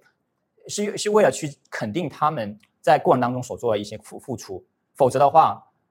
我们可以想象一下，如果说。呃，我们做基我们在社群当中做很多事情，但其实很最后其实我们很少人知道。那其实对一个行动而言，其实呃，我们先不谈被否定，其实他们他们在当局那里受到很多否定，因为整个打压，整个政府的审讯当中对他的侮辱本身就是对他一种否定。但是我们这个几我们剩下社会里面面对这种情况无法做出对他更大肯，无法做出他相应的肯定的话，其实对于行动者而言，行动者的呃的的精神，行动者的意义是很，我觉得对行动者的价值是很大的贬低。所以我觉得对于声援来讲，呃，它一个很重要点，这是一种很重要的肯定。第三个。呃，是一种很重要的一个公众教育。我们都会讲，其实在中国其实没有很多的看，好像波澜不惊，没有什么行动者在中国底层。其实，在中国每天都会发生很多抗争，这些抗争没有被人看见，因为社交媒体也好，因为整个网络审查，我们很难看见这些东西。但是，当我们在做声援，我们在做声援，我们再去把这些人的故事讲出去的时候，本身也是对很多人的一种公众的教育。所以，这是一种我们在尝试用我们的朋友、用我们的伙伴的故事去教育更多的人。这个世界上，这个社会上还有其他人在做同样的事情，做类似的事情。每在我们在不断去开发、去去影响、去去开、去去去放大更多的这种对社会改造的想象力。所以这是一个很重要的行政教育、行动教育。所以我的理解是，呃，声援行动本身也是一种重要的政治实践，呃，和组织工作。我们要，尤其在当下社会里面，我们确实很难在做很多实际的针对社群组织工作，而声援，而很多行动者呃受难。其实本身成为一个很重要的一个切入口，我们如何能够通过去声援行动者，然后将它转化为一个很重要的一种社群组织的经验，甚至是对社群的教育的一些工具呢？一些基础，我觉得这是一个呃很重要的一个一个要思考的东西。那当然还有一些声援当中的不平等的，尤其是雪饼案件当中，我们我现在大家都会感觉到，因为煎饼本身很低调，那雪晴本身它在国际上很知名，那在无形当中，我们我会我们会发现，即便我们都在讲雪饼案。但是很多人在很多时候在雪饼这个案件，在不管是在不同的特别时间节点，比如说开庭也好或怎么样的，大家只会谈黄雪晴，不会谈王建斌。但其实你可以看到，其实至少从我的理解里面，呃，煎饼在整个聚会当中所发挥的作用作用是没有人能够呃替代的。而当我们当我们有意无意的，不管是基于什么样的原因，有意无意的忽略。呃，煎饼的事情的时候，其实我们在我们一定程度上也是在否定煎饼所做的东西，或者说在否定很多默默无闻的一些行动者。我觉得这是一个很重要的一个误区，我们必须要去看到，不管呃不管我呃被迫害、被受难的行动者有名或知名，其实他们的很多价值其实都不是通过他们是否在媒体上曝光多与少来做定义的。我们要去挑战这种定义的呃这种定义，这种所谓的所谓的行动价值的定义。所以，这这不是煎饼做个例子，尤其尤其是，其实在国内，如果你去看那个呃声援，我忘了哪个网，就对我等一下会列出来，就是有一个网站就会记录很多的被捕的人权呃人权捍卫者，你会看到很多人名也都是不熟悉的，而这些人可能在里面都在监狱里面都默默无闻，甚至都长期接受管教的一些殴打暴力，对，而这些人其实他们在自己领域里面也做很多很多的事情。那同样的边缘议题，像呃，尤其是劳工，我们很明显就是很多劳工或者说劳工出身的一些行动者，那他们在声援当中，在社会媒体上可见度是极低的，呃，所以这里面就是也是有很多关于阶级议题的、关于边缘议题的一些不可见度，然后呃，我觉得也是在我们需要看到的。然后还有一个就是，呃，很多时候我们会看到，经常我们会看到一个爆发性的声援节点，比如说呃，开庭或判刑。我们会有个爆发性的声援，但其实，呃，其实这种爆发性的、这种聚焦性的声援，它真的会比常态性的声援更有用吗？我我我我觉得是呃需要大家去，我们可以去更有更多的思考的。其实很多时候，很多行动者他需要是常态性的声援，当你爆发性的声援的时候，确实这是一个节点，大家会记住它。但是爆发性声援，所有人都在发同样的东西，你所有人我们。我们确实这个事情能得到很大曝光，但是在整个热点之后，其实这些人、这些行动者、这些呃呃呃身陷囹圄的行动者，其实又又进入了一个没有人关注的情况。那这时候，其实警方也会知道这个逻辑。OK，你们大概就在这个节点会关注这些人，那那这个节点，那我们做好更多的所谓舆论上的准备就好了。但其实其他节点，我反正你你生你死你活，我也知道你们这些人是不会关注的。反正我也不用去 care 这些人在里面怎么样。所以其实其实这是一个这这是一个很需要。呃，去去理解，尤其是，呃，尤其是很多现在很多案件都会持续很长很长很长。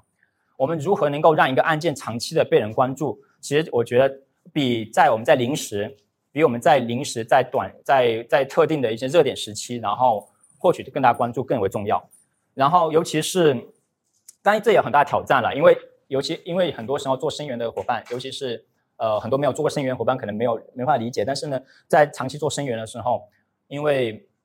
时间很长，时间很长，每个人我们都付出很多的情情感劳动、情绪劳动在处理、在支持这些伙伴，但其实时间很长。然后呢，其实每个人的这种呃都会很受挫，因为我们没有止境，我们的伙伴也不知道什么时候出来。而这种常态性的生源，其实需要很多长期的这种情感的劳动，其实更加挑战。它比随时随呃呃随时随刻的，比如说有有有一些特热点时候，然后去发一些帖子，其实它更需要的精力其实更多。而而很多时候，我们恰恰是，而而常态生源恰恰是能让我们找到一些契机，能够把一些信息传递进去。比如说你在热点生源的时候，你把一些信件是寄不进去的，但是呢，你在你在常态生源的时候，有时候你是可以把一些信件寄出进寄进去的。所以有时候就是说，常态生源是可以让我们发现一些机会，但很遗憾就是说，我们它对于很多资源的生源行动者伙伴是很大的一个情感上的劳动、情感上的呃呃要呃需求。然后呢，呃，同时也比较少人关注。所以我觉得这个是这个是我们呃，如果很有些伙伴想要后续去关注这样事件的时候，其实是这是一个可以纳入到一些思考的东西。那在雪饼的时候，志愿者伙伴大家在做这些事情，然后其实起起落落非常的艰难，因为呃，因为真的是时间很早很很久，然后每个人都有自己的生活，然后每个人但但是但是很多伙伴还是尝试的在不同的节点，然后在不同的时间，然后不断的去去用自己的努力去让更多人去不断去关注，不管是血清还是煎饼。那我们其实做了很多的一些主要事情，就是当我们呃，大家很多事情可以去网站上看，我就不讲太多。当我觉得最主要的事情，一个是我们呃在生源时候，其实在很多时候伙伴在做的是及时、有效的去准确、全面的去披露很多信息，因为信息才是最有力量的，才让人知道里面在发生什么东西，同时也让警方会知道我们在看着他们。第二个就是因为很多团体、很多国际的伙伴都想去介入、去支持这个案件，那其实呃生源团、生源的伙伴其实。会协助和推动国际团体和各类组织去关注和去介入。那这些国际组织当然包括像不同的人人权组织啊，然后还有联合国啊等等这些团体。然后还有一些压力行动，那比如说会自信一些相关方啊，然后然后同时也会邀请一些去主动去介入一些媒体报道。那像这个就是会有一些媒体基金会他们给雪晴颁发了一个奖。那这个他们然后他们在那 Washington Post 是吧？Washington Post 然呃然后呃买了一个全版的广告，然后这是。呃，我忘了是哪一天，应该是去年十一月份的时候，然后全版广告，然后很遗憾就是纽约没有很少有这个 Washington Post，然后我就找了很多地方，最后去创作一家住宅，因为有些住宅会有人去订嘛，然后就创作一个住宅，发现上面有一个 Washington Post，然后借他们拍一张照，然后也会发起一些社群的活动，然后去维持热度，这个很重要，就是说我们看起来是维持热度，其实也是让很多的伙伴，因为很多伙伴想要付出，想要为为这个事件发生，而这个。行动也是让很多伙伴去表达自己的心意，所以有很多这样的事情。所以我们这里呈现一些像明信片呢，我们会印一些明信片，然后有些面具行动，然后会呃在不同的地方，然后也会有，比如中秋，我们会让大家拍一下自己的呃就是 呃跟雪饼雪月饼啊，然后也会一些线下行动，像有一些人会像一些酷儿行动啊，然后这里面就会有人去啊乱入一些 logo，乱入一些那个 slogan，然后释放雪饼啊。然后像这是李文亮就呃那个那个呃逝世两周年吧，对，然后的一个呃纪念，然后也会有一些人对，然后我们也会做一些被捕天数的计时器啊，然后不断的最开始是好像是每天还是怎么样呃每五天吧，后面就每十天这样子，然后我们会在网站上面会弄个倒计时，大家可以每次看他们已经消失多长时间了，然后一看到他每天都算是每天都是一个很重要的日子，然后会。就去抛到那个 Facebook 上面或推特上面去，然后呢，呃，这是我我想最后就用呃他们一些陈述，他们因为通过不同的渠道我们听到的，就他们在一审九月二十二号的时候的陈述来作为结尾，就是说，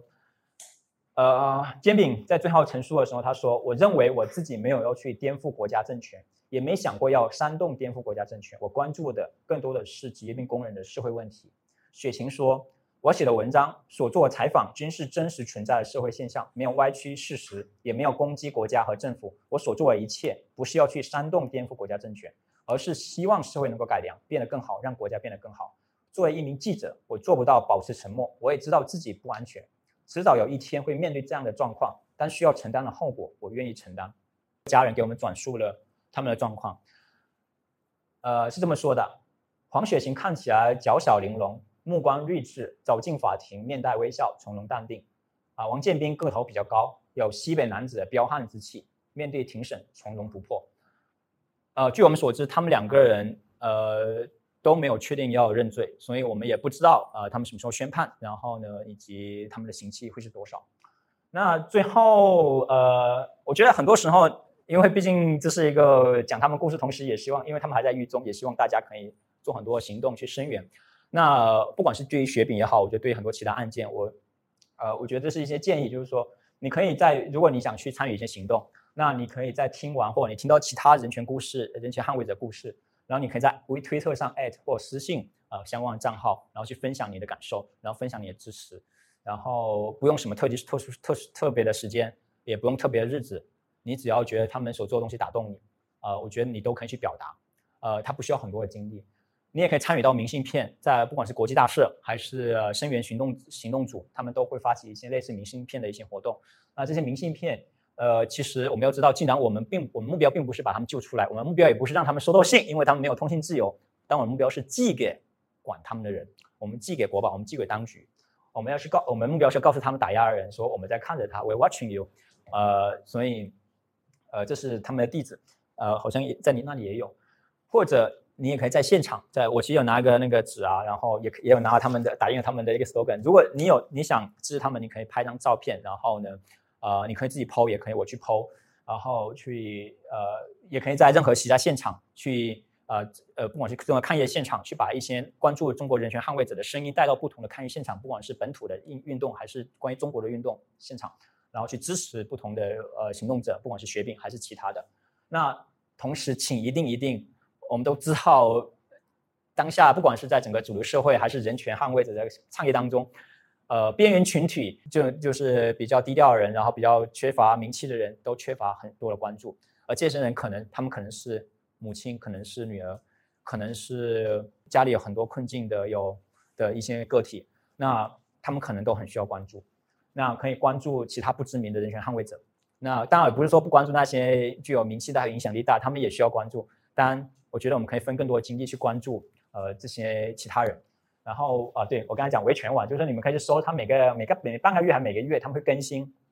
呃，还有多少人在押啊名单，然后你们可以看到，其实很容易搜索，然后呃，然后就可以随便找一些人名字，都有一些简略的故事在这那里，你们可以看得清楚。好，刚才其实他讲到指定居所监视居住这个事情啊，我想就是可能在座的很多人，他对大家对这个可能没有那种切身的体会啊，因为我是比较有幸啊，我是之前啊在国内也是在啊。呃，北京的一个看守所小住过一段时间，然后，所以我跟大家分享一下，这个指定居所监视居住呢，其实它是源于，嗯，最早的时候是，就是共产党来对付一些贪官，其实它是比较像，比较像那个双规的，在规定时间、规定地点来交代你的问题。这个，呃，在早几年的时候，其实在法律上它是一个非常灰色或者非常，呃，嗯，走在法律上的擦边球的一个。这么一个方方法，因为以前的话，法律里面是没有是没有授权给警察可以这样子来对待嫌疑人的，而且这种这种方式、这种行为，其实放在呃呃国际上来说，其实是比较违反人权的，是不可以这样做的。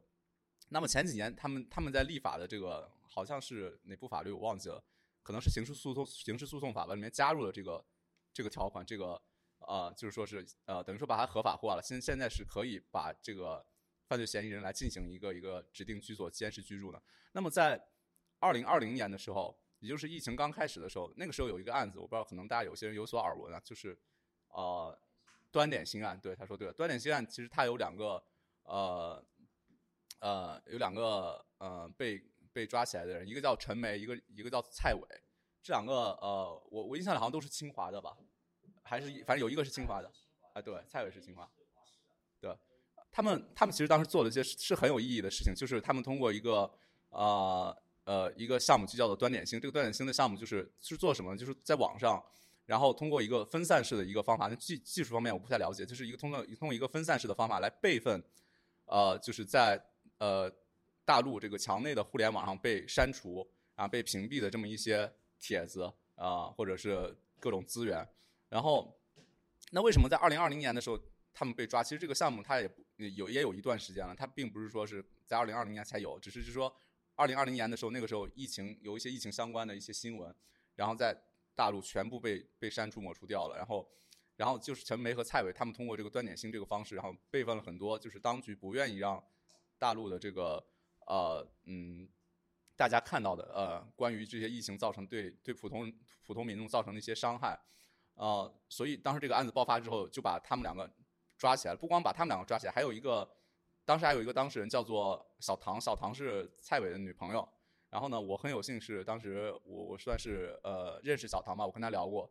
我我长话短说，就是小唐当时被指定居所监视居住了一段时间，他告诉我，这个这个监视居住比比比一般的看守所要更苦，为什么呢？因为你时时刻刻都有两个警察在一个小房间里在盯着你，然后白天的话，并不是说让你什么都不干在那里休息，而是你要板板正正的这样坐在椅子上，然后你的你要挠一下头，或者你要挠一下鼻子，或者是你要你要动一下活动一下身体，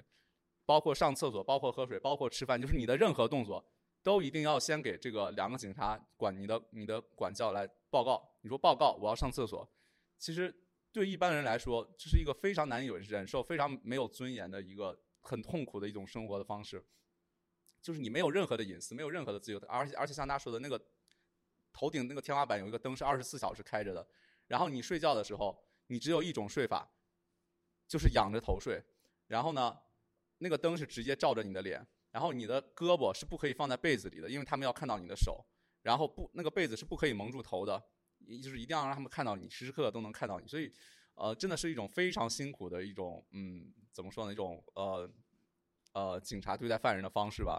呃，把还有还有他们包括他们刚才讲到的这个这个案子拖了两年，都还没有呃拖了两年，然后都到现在都还没有宣判。其实可能大家对这个国内的法律程序不太了解，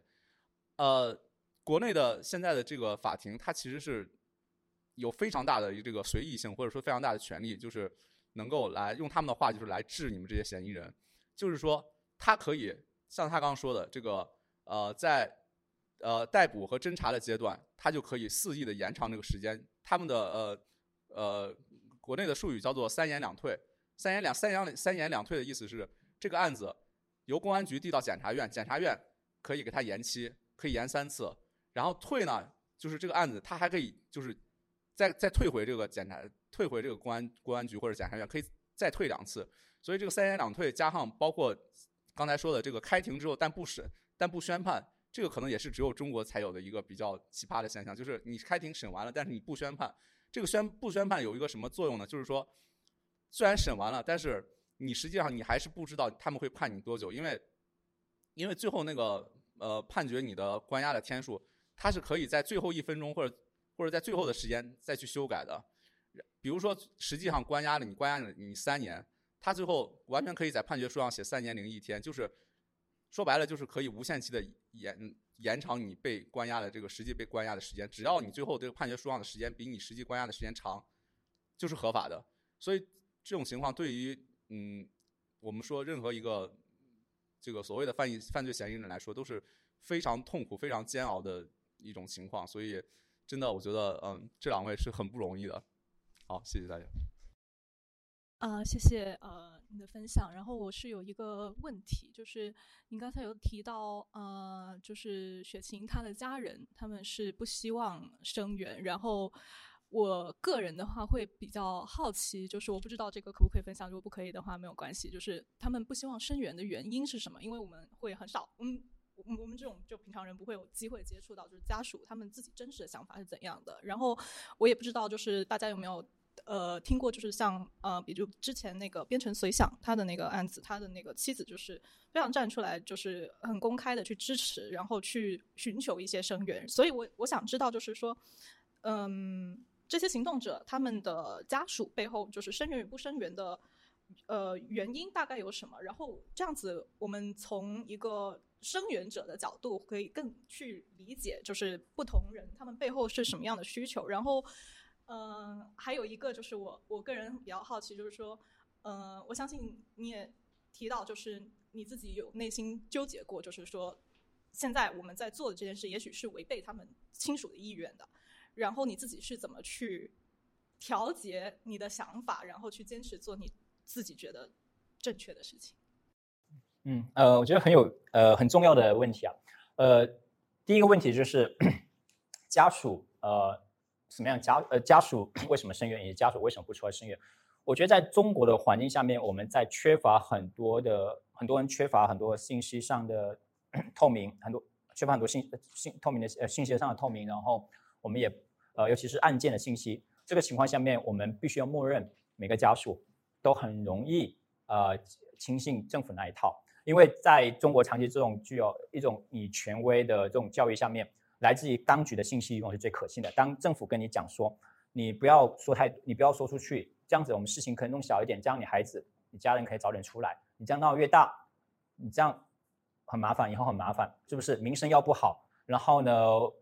我们本来整个这个事情就是大事化小，小事化了。那你这么一搞，对不对？如果你找外界啊说出去啊，然后说政府我们做的不错，我们做，如果我们做了，我如果如果他没做错事，我们会抓他吗？他就有问题嘛，对不对？那现在我们我们就是给个机会，我们教育他一下，是不是？好，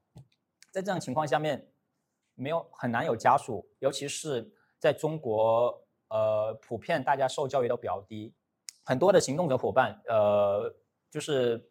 家人可能是农村出来的都有可能。那在这种情况下面，甚至是接受这种来自当局教育，更谈不上在体制内的。当听到这种东西，体制内的人很多家家的人要有另外一种考量，就是因为它影响自己的工作嘛。如果 OK，哦，这是我就大家都体制内，你跟我讲，我我我难道我要去求？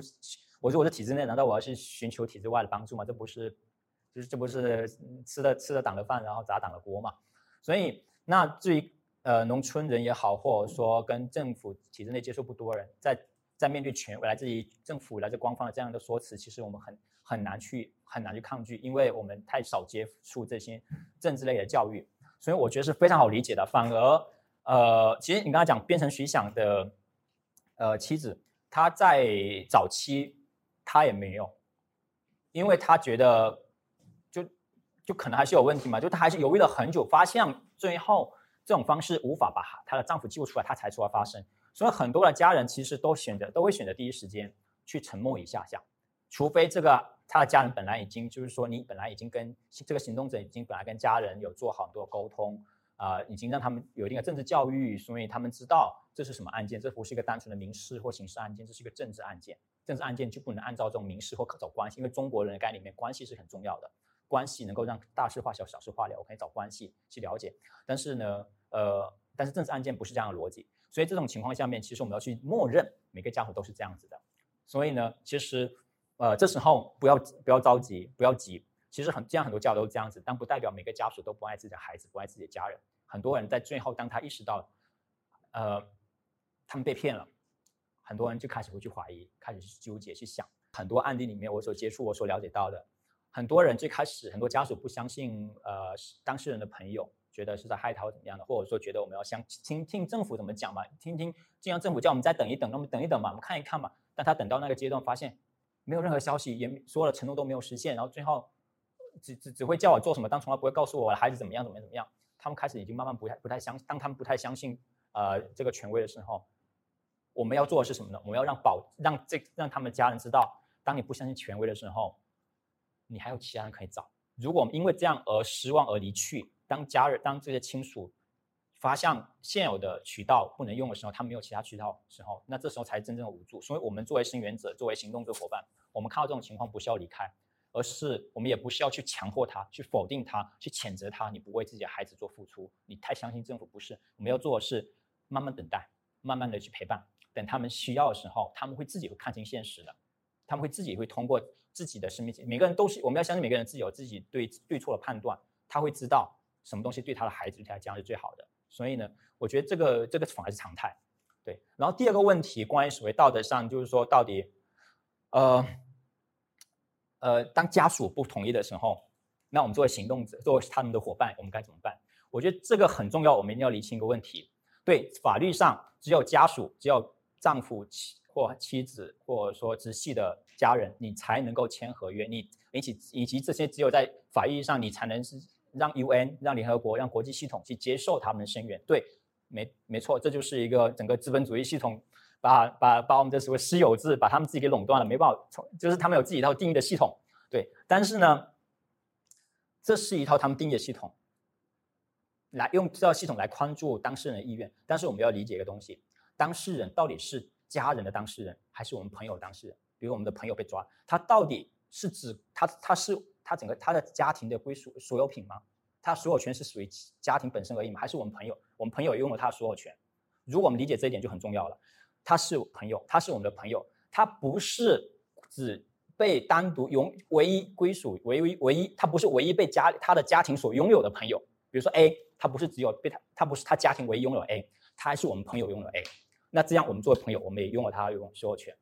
这时候我们来去 justify justify 我们要做的事情，其实它也是我们的 A，它不只是家属 A。如果它既然是我们的 A，我们只要保证我们做东西不伤害它，以及我们认为我们做东西是符合他的意愿的，我们就不应该因此而因为家人的不同意，因为家人对我们的骂责骂而产感到感到谴责，因为我们不我们跟他家人没有任何关系。坦白讲，我们只为他负责，只为我们的 A 负责。如果 A 也一部分一部分程度 A 是因为我们是我们的。那我们也有责任去为 A 做任何事，做一些事情，所以我觉得这个是很重要的。我们不应该被那个整个所谓法律 legal system 整个法律系统下面的所谓他的所有权来去来去框住，他也是属于我们的 A。所以我这是对很多行动者伙伴说，就是说，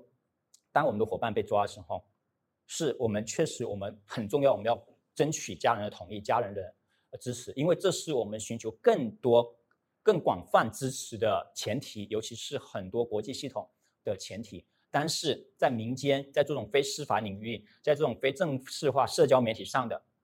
它的声援，这个完全没有任何司法界限，也没有完全任何道德界限，因为只有我们认可它是属于我们的 A，它是属于我们的伙伴，我们就应该付出相应的责任去支持他。我觉得这是一个我们有拥有，我们反而拥有道德责任去支持他。当其他的司法系统，当其他的 legal system 在限制他对他的支持的时候，我们恰恰是有更多责任去。去让这方面支持，因为在那方面我们已经失去话语权了，因为我们没有任何的呃呃方式什么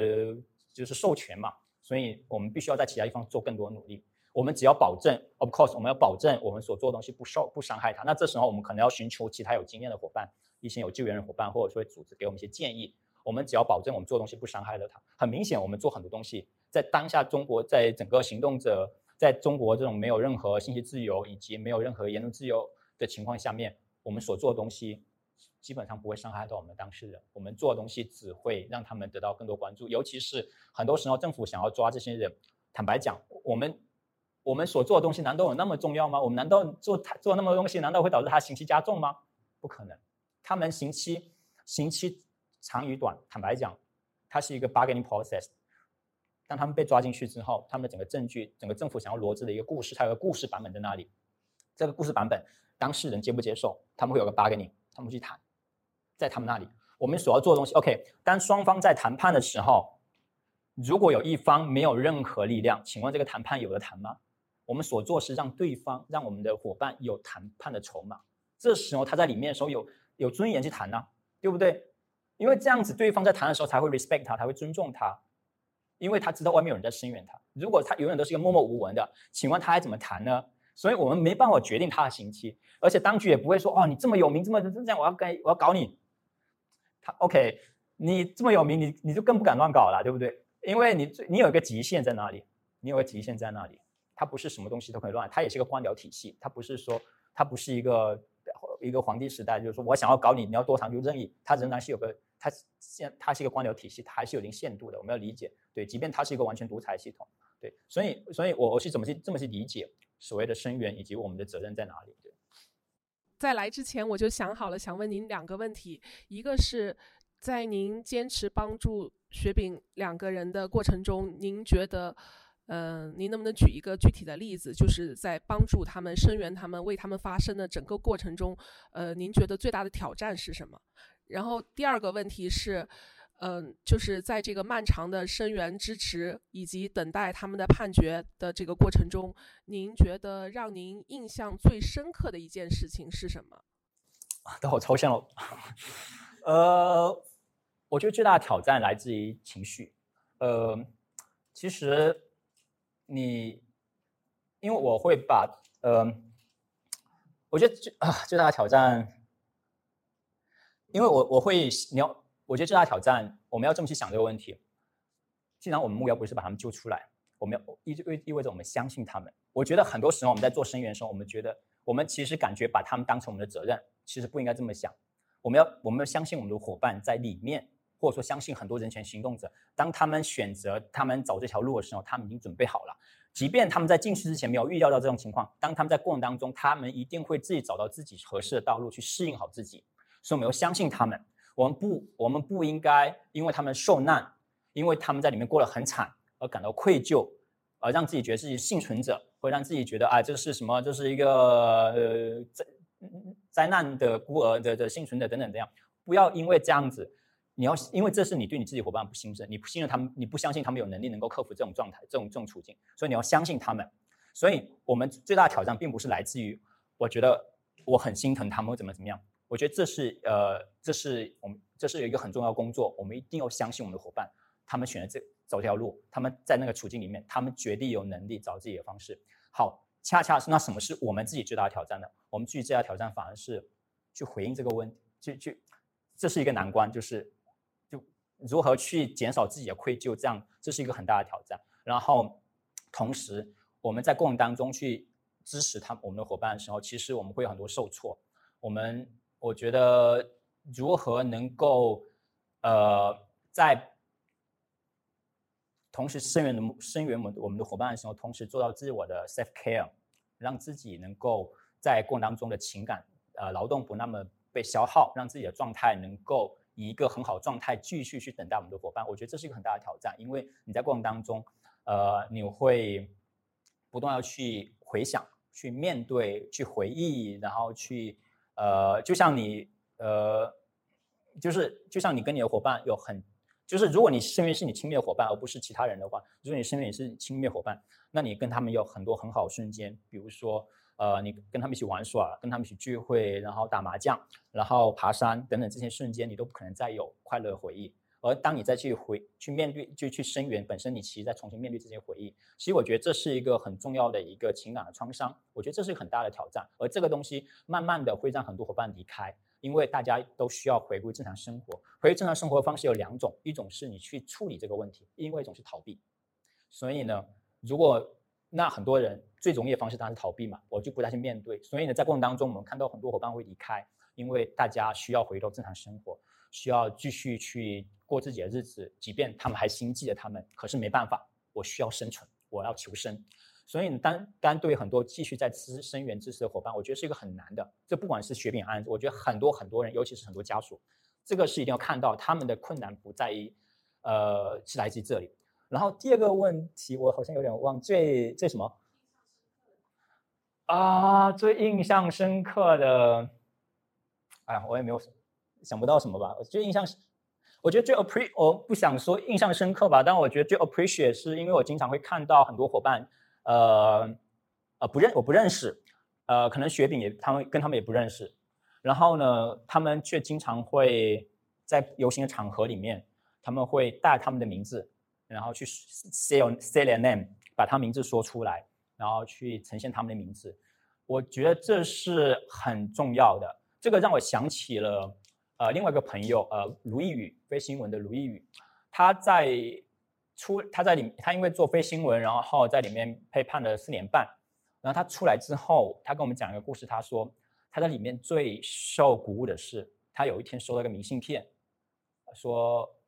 写的是多晒太阳。我觉得这个是一个没有人认识，就是是一个无知、无就是不认识的人寄给他，但他给他很大的鼓励。我觉得这是一样，给我感受是一样的。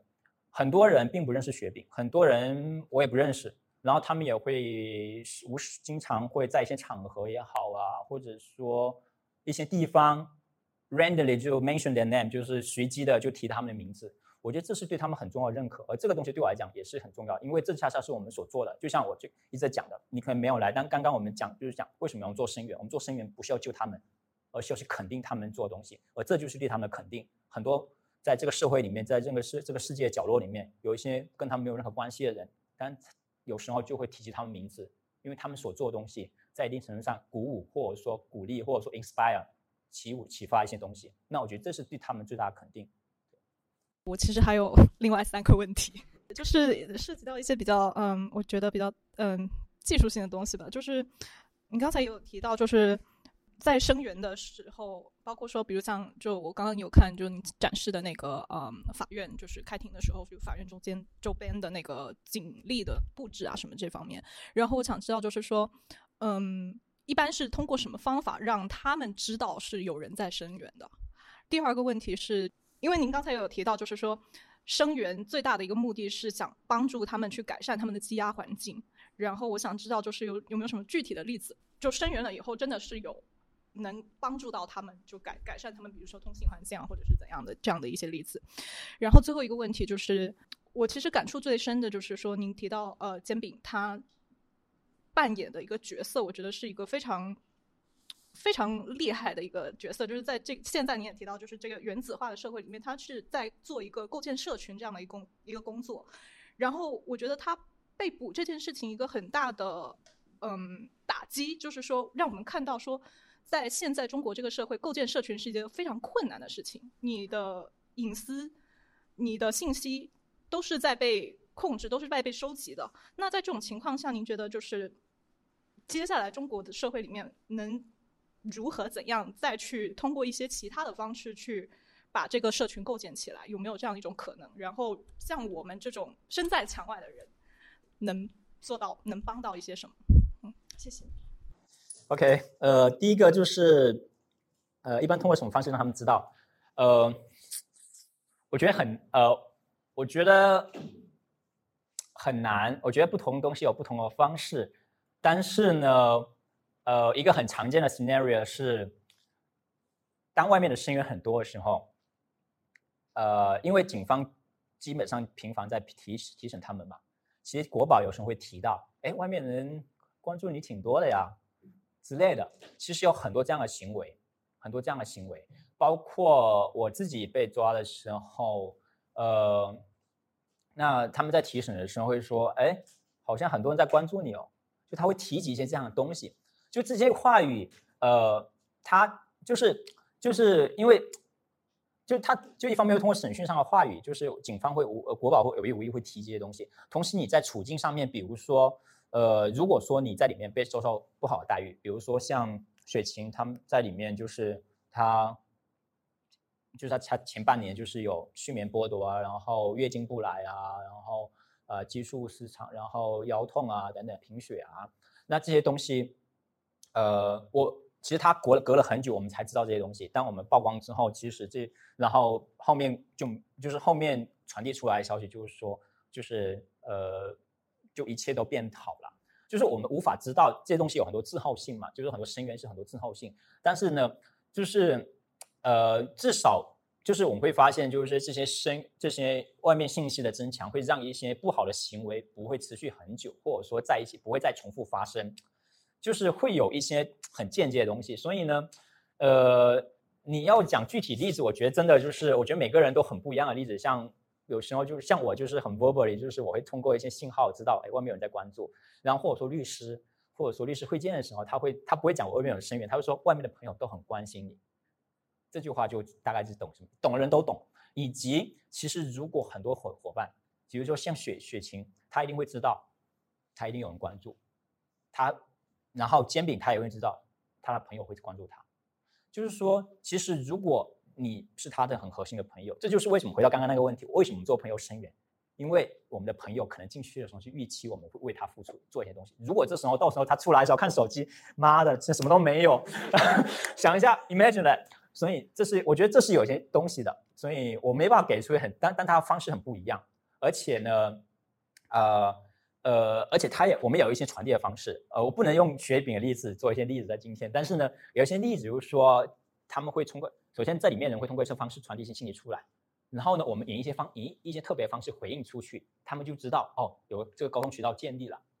就是说，通过狱友，就是有一些案有一些 case 里面，就是说通过狱友传递说他要什么东西，或者说他需要某个东西，然后呢，这个官方渠道是不知道的嘛，然后我们就我们通过某种方式去回应进去，然后呢，我们有一些这样的循环出来，这个循环可能持续半年或多长，但是这样的方式其实就会有这样的方式的建立。对，因为在里面还是有空间，因为毕竟你被跟一三五十个人关在一起，总会有人出来的嘛。好，这是一个。然后第二个就是说改善环境的，其实跟刚刚是一样，就是说，呃，我觉得很多的例子啊，像雪雪琴这些东西也是啊，包括像我我们一直生说没有那个不能呃不能就是打不了钱啊，我们一直在网上说打不了钱啊，然后呃不能就是不能给给呃收不就是不能通信自由啊，但是后面我们都呃可以打钱，然后我们在一定程我们在一定程一定程度上也收了他们的信，所以其实，在在你的很多行动啊、你可能他不是对你的很多私人行动可能。后面很有一些回应，不一定是针对你的这些行动的直接回应，但它一定是很多东西的呃凝聚的一个结果啊、然后当然包括像呃像有一些人，比如说在里面，比如说像我觉得像很典型，有一些人在里面绝食啊，呃像郭飞雄啊绝食啊，那警方绝对不敢，当局肯定不敢让他死的，因为大家都关注他，所以你但是如果你某一天不关注了，他可能就像曹顺利在里面打死了，就就很长，这是很很一定的。但是如果你关注，你至少你不能死，对，这是很重要。而且像有些伙伴，我不能暴露名字，但他们在里面的时候，他说他受到很多暴力，但是他知道他们没有人敢他敢要他死，他们是很想把他搞死，但他明眼就跟明明着就跟他说，我们不能让你死，要不然我们会有麻烦。但是我就想搞你，就这个意思，我就想搞你，但我没有让你死。这其实是很，其实是，然后你想，你听到这个话的人也很有底气。我只要能扛过这皮肉之苦，反正你不敢搞死我，我就搞你，因为。我说，他说搞你就是说抗争嘛，在里面，因为你在监狱里面，你会受到很多的这种打压，抗你需要抗争，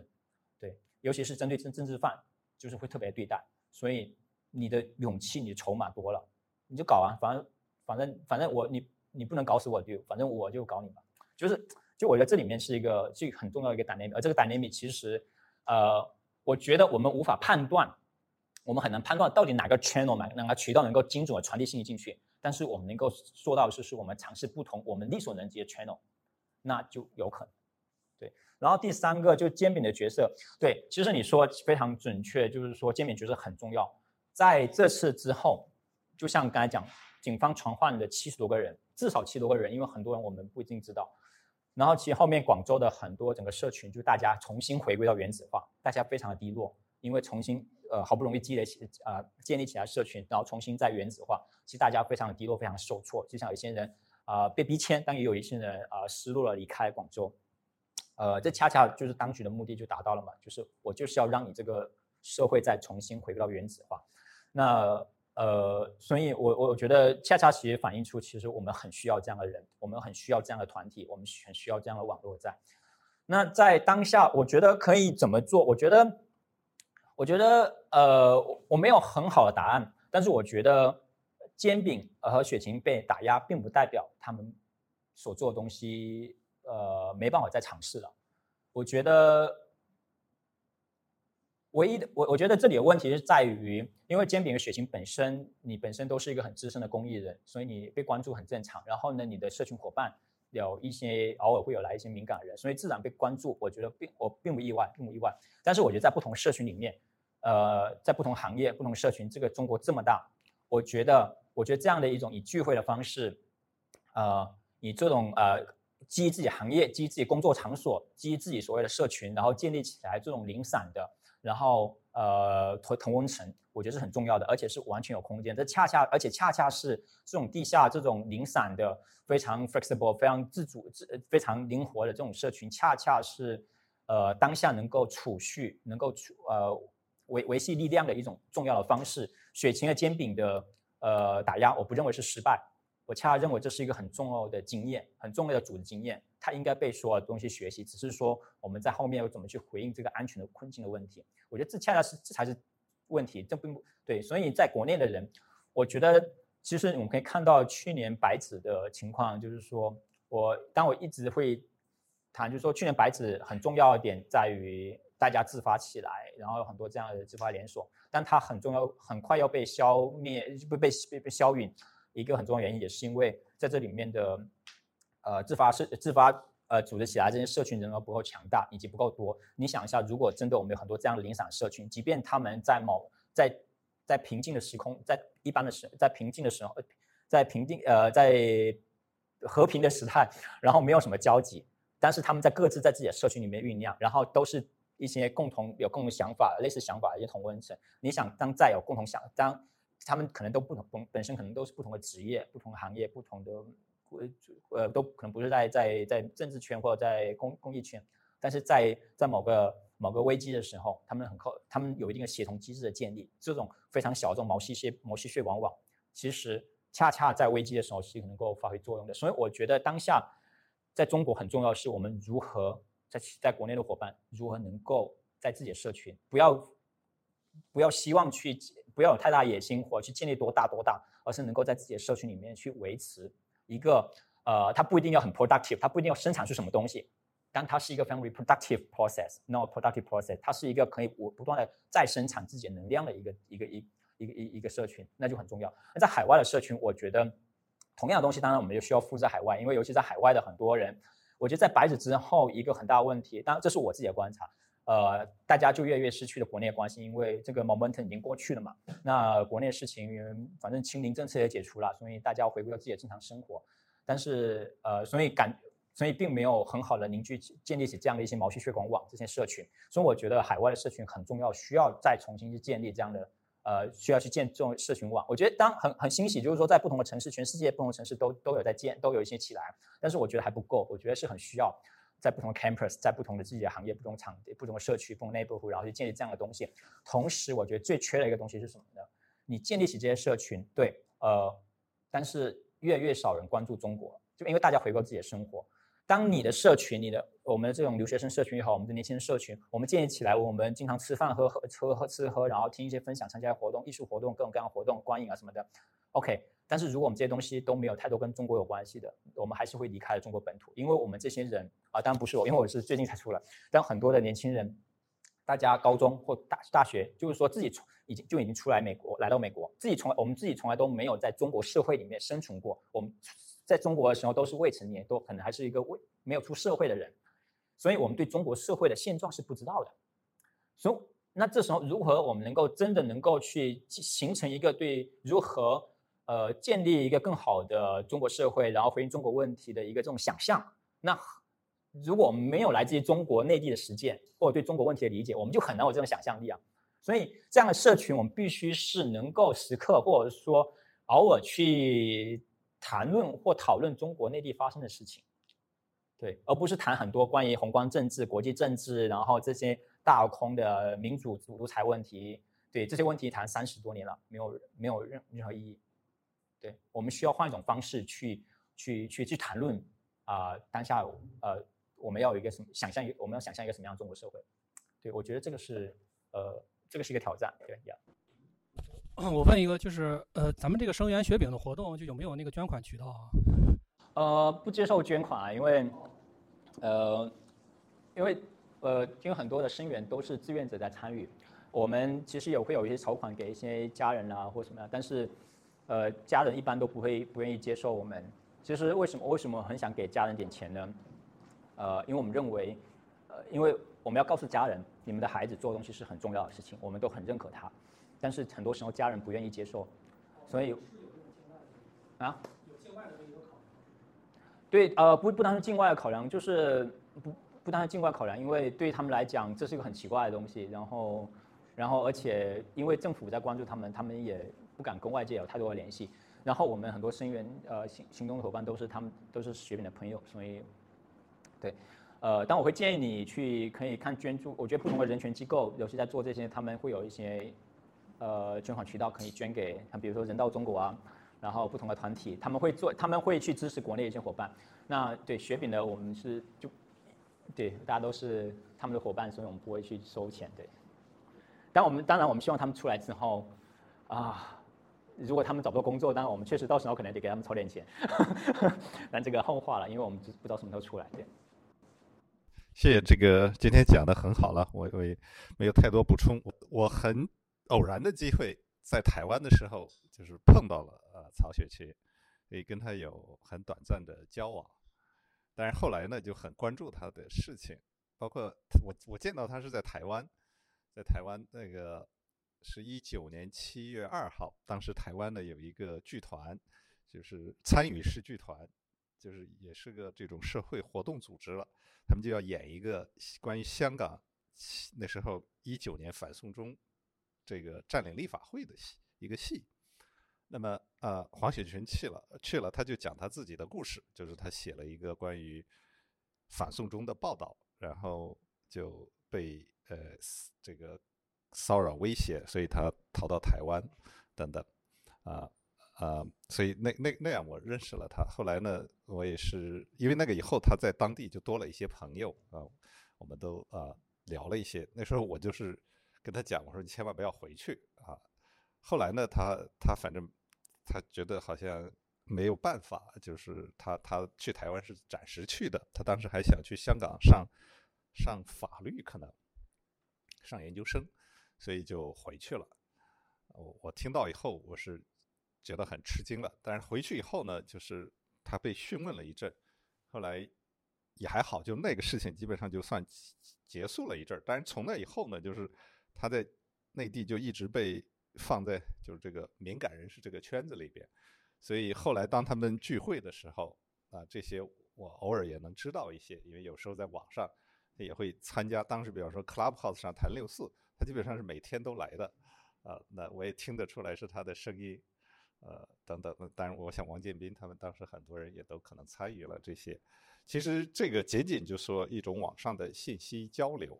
后来呢，中共的指控里边呢，就说他有一个参加叫呃和平非暴力培训。其实这个就是说仅仅是一种知识性的传授，就是呃和平非暴力。那中共对这个是非常禁忌的。就刚才谈到国内各种组织啊等等这种，因为 civil disobedience 这个作为一种方式，它是有历史各种各样的实践的方式啊等等，这个是呃。是在国际上是广为人知的，但是呢，中共对这个尤其害怕。那么在广州呢，之前呢，就是把唐金玲律师抓起来判了好几年，就是因为他传播这个和平非暴力的理念。后来这个事情就是因为参加黄雪琴是因为参加了这个这个培训，啊，中共觉得比较紧张吧。反正这些当然最终其实这些仅仅是一些言论等等。反正我们呢，就是一我我我的组织人道中国和中国人权，我们就是做这个，做他们的关注支持的，呃，那啊，如果大家对这些感兴趣呢，我们是关注的人很多，那包括呃雪饼这个案子啊，如果你们想捐款，我们欢迎，但是我们我们是呃尽量就是给你指定的人，但是也不一定，就是你像比方说他家人要是不愿意接受，那也比较难。呃，但是呢，我们每年这种情况呢，我们会处理一百多起，所以，呃，就是需要的人是很多的。哦，您好，就是很感谢今天的分享。我觉得有一个很重要的收获是说，就是厘清了，就是记明信片它主要的功能其实不是不见得是心理上的支持，而是其实是要传达出一种 “we are watching you” 的信息。我觉得这是蛮重要的一个厘清。这样，然后我有两个比较好奇的问题，就是嗯，第一个是说，呃。也跟刚才提到的有一点点关系，就是说，刚刚提到说，就是可能有些人需要留在中国时间，然后有些人会来到海外，然后不太确定方不方便分享，就是说您的朋友或者是人权工作的伙伴是如何决定，或者是说判断自己要走或是要留，就是不管那个走是暂时性的或者是永久性的离开这样。然后再来就是，如果是有考虑希望短暂或永久离境的工作者，就是在红线很模糊的情况下，是如何呃判断什么时机点就应该要采取这个行动？就是比如说喝了几次茶之类的吗？对，嗯。然后第二个问题比较简短一点，就是嗯，刚刚有提到说这个官僚体制是有限度的，然后好奇从哪里呃您观察到就是这个体制是有限度的呢？嗯哼，啊，都很抽象的问题啊。OK，关于走和留，呃，我觉得其实这个很难回答。但是很明显，现在的情况就是大家都想走。我觉得这不是一个对于行动者而言的一个一个一个特例。而，我觉得很多普通人大家都想离开，尤其是呃，当然是有能力的、有资本的一些呃比较 middle class E、B E D 的一些年轻人，他们大家都想离开，或者说在准备离开。那我就关于行动者，我相信其实行动者会相信相对，如果说真的是在做耕耘的，很多做很多社群，然后做耕耘的在地行动者，我相信很多人是不到万不得已的时候是不会想离开。呃，那那有没有时机判断呢？呃，我觉得真的挺难的，就是我觉得真的要个案，真的很多个案。像我有时候会帮一些朋友去分析啊，但是我一般属于我是知识流派流的那一种，因为我会认为，尤其是当我作为一个这么我做十多年的劳工的工作，当我离开中国，那我现在是在做研究嘛，但是当做学术，然后当我离开中国，其实我很难，就是我会发现其实。呃，我我生命当中最重要的一些东西没有办法去实现，因为，呃，你做工人工作，你很重要是跟工人互动，你的所有的灵感，你所有的知识，所有的想象力都来自于这个互动。当你缺乏这种 cross contact 这种紧密联系，你其实就你的想象力在不断的失去。我觉得这是一个一个很可怕的东西，你的想象力的生命在失去，所以。我会觉得，如果你是做这样的东西的人，我相信这些做这样的东西的人也是不太想离开的，不到万不得。像煎饼是不想离开，绝对不想离开，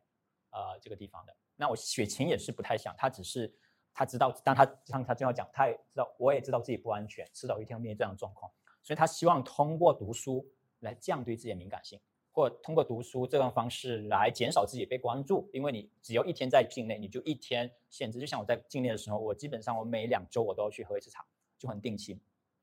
就是在这种情况下面，呃，你还在想办法去支持你的伙伴、支持你的社群、支持你的工友，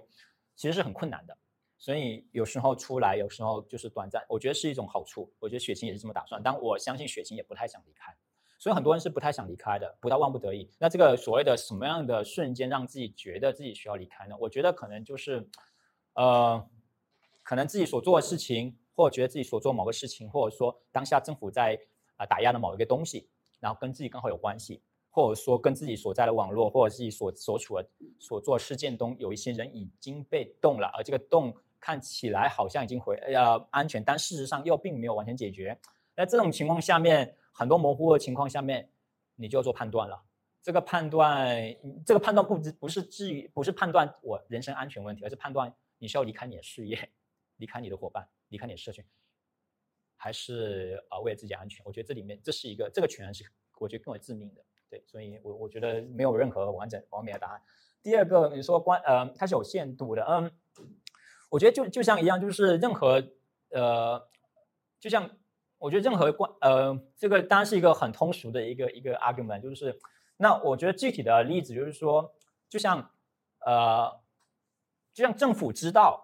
我们很多行动者就是他们潜在威胁，对不对？哎，那他为什么把你一网打尽呢？对不对？这是一个很，那就针对早期的很多呃团体，很多 NGO 团体，其实政府为什么不打他们呢？有很多的不有很多学术上不同的一些 argument，就是 OK，你不打他们，其实因为一定程度上他们在扮演第三第三部门的一个角色，因为他能够回应政府一些问题，但他同时有一些潜在的危机，所以它是一个呃双刃剑嘛，所以政府也会去，所以政府。他不可能说，OK，你是你有很多你有潜在的风险，我就一定打打进你。那那早期的政府他不会这样，他他他可能就是想个办法，就是说，OK，你可以做自己的事情，但我要让你在一个可控的范围之内。只是说到了一五年之后，整个呃单席重新掌呃呃 have free control 的 power 之后，那他开始采用新的方式，不再是这种呃采取这种不断吸纳和和包容的方式，而是采取这种。相当于就是就是我会觉得以前是防以前的方式，我把它理解为就是说呃消防队员有火了我才灭，但现在是什么？现在是除草，就是有根的，只要你有根起来，我我把你根都除掉，就除根。所以呢，这个又是另外一种不同方式的这种政治管控的方式，但也不代表他一定会把这些人关掉，就是把这些人全部打掉。他也会因为这些行动者、这些团体、不同的团体，他在整个社会运作，他在一定一定程度上，你监控他，你也可以了解，通过他们去理解整个社会的运作嘛，整个社会的一些脉、一些潜在的危机。所以，当你缺乏这些窗口之后，其实正那你想，作为中国这个社会，它本身没有太多的呃。方式去理解民间在发生什么东西的渠道，这时候这些 NGO 他们所在做的东西，或者这些行动者在做的东西，本身就成为一种信息的渠，本身就可以帮助政府去理解。所以呢，当然这是这是只是一方面的一个 argument，就是说，呃，这些团体的存在，一定程度上也可以帮助政府去理解社会在发生什么东西。只是说，当你达到一定的风险、一定的红线，再把你铲除。所以我觉得所谓的官僚有限度，并不就是代表说，呃呃，就是它是固定或怎么样，而是它其实一定程度上，我们我们都在，就是这。就就他们也有时候也会需要这些团体、这些组织在服务、在实现一些某些社会的功能。同时，他他们另外一方面的官僚有局限，是官官僚制度有有有局限，是因为他们本身，你想一下，就像为什么有一些，就像我啊，不能用再用我的例子，就是就像有一些人，那他们本身又很敏感，但是政府为什么不搞他们呢？那其实很多时候，可能他在某一些程度，在在基层的时候，他跟国宝互动的很好，在国宝在互动当中，他可能就像我还是举我例子吧，比如说我高我大学的时候，我其实我搞了很多事情，但是我的辅导员从来在写报告的时候都是给我写好话，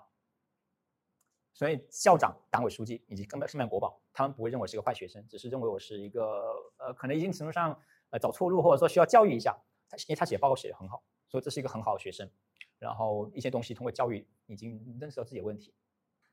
因为我的辅导员曾经也是一个比较反派的，但后面他就很不哎，anyway，后面就就就就就很体制化了。但是但是这种互动当中，你是有一定的能动性去去处理的，去争取自己更多空间。就像我，我也会妥协，在国内的时候我也会妥协很多的，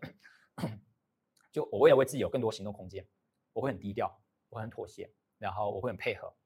我目标并不是我认可他们的一些逻辑，我认可管控他们逻辑，而是我要争取更多空间去做我想做的事情。所以呢，这个东西你可以利用他们官僚当中的一些固化的一些结构去寻求这些空间啊，但是你也不要被套进去，你也要知道你自己是在主动性有意识到自己的这个东西，而不是把，要不然你就自己就被同化了。你想一下，我们很多时候 N 很多 NGO 人，你感觉很多 NGO 感觉自己游走在这个行动者游走在这个圈里面，感觉游走自如，但是当政府把钱放在你面前的时候，很多时候政府就国宝把钱放在你面前的时候，你动不动容呢？对不对？当你游走其中的时候，当你有时候政府也会把你收买为你帮忙信息源或怎么样的，我看过很多。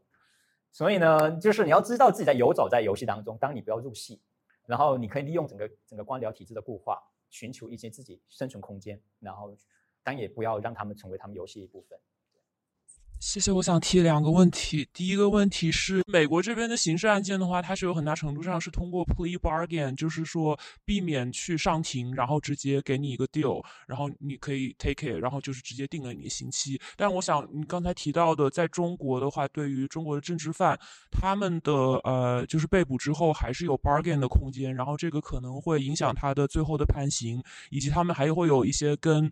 嗯，当局就是在狱中也跟嗯当权人员有一些抗争的空间。我想这个跟美国的情况肯定还是不一样的，所以我比较好奇，他大概这个是个什么样的情况？就想你更啊更多的具体的介绍一下。然后第二个问题是，就是刚才提到的一点，然后我非常的同意，就是说我们很多人其实是出国以后很久了，然后包括就是嗯。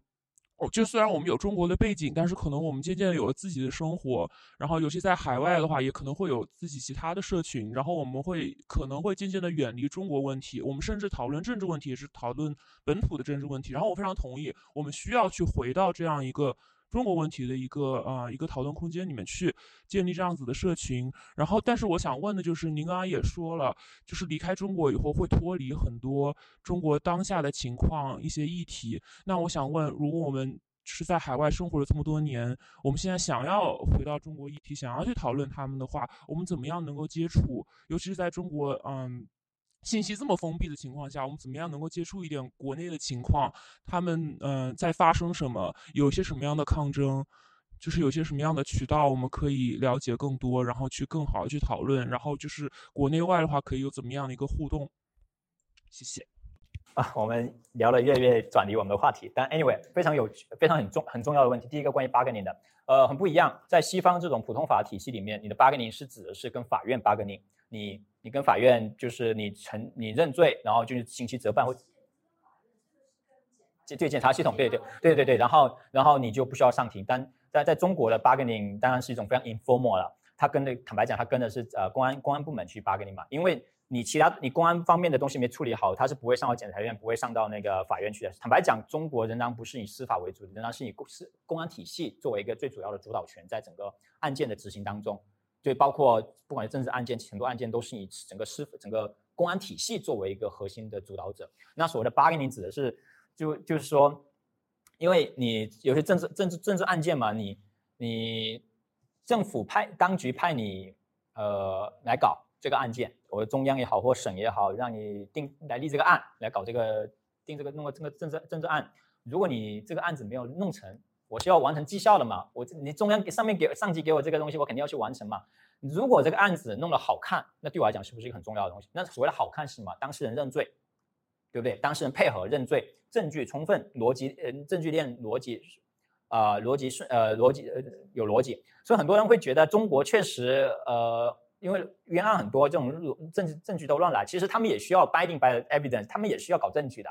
只是说他们证据是通过口供或怎么样，所以你们不要觉得他们好像随便编就可以，他们还是要做样子功夫的。我还是要有模有样的收集各种各样的证据，收集笔录，所以很多东西还是要有个官僚体系去去去限制他们的。所以并不，所以 OK，这是谈题外话，就是说，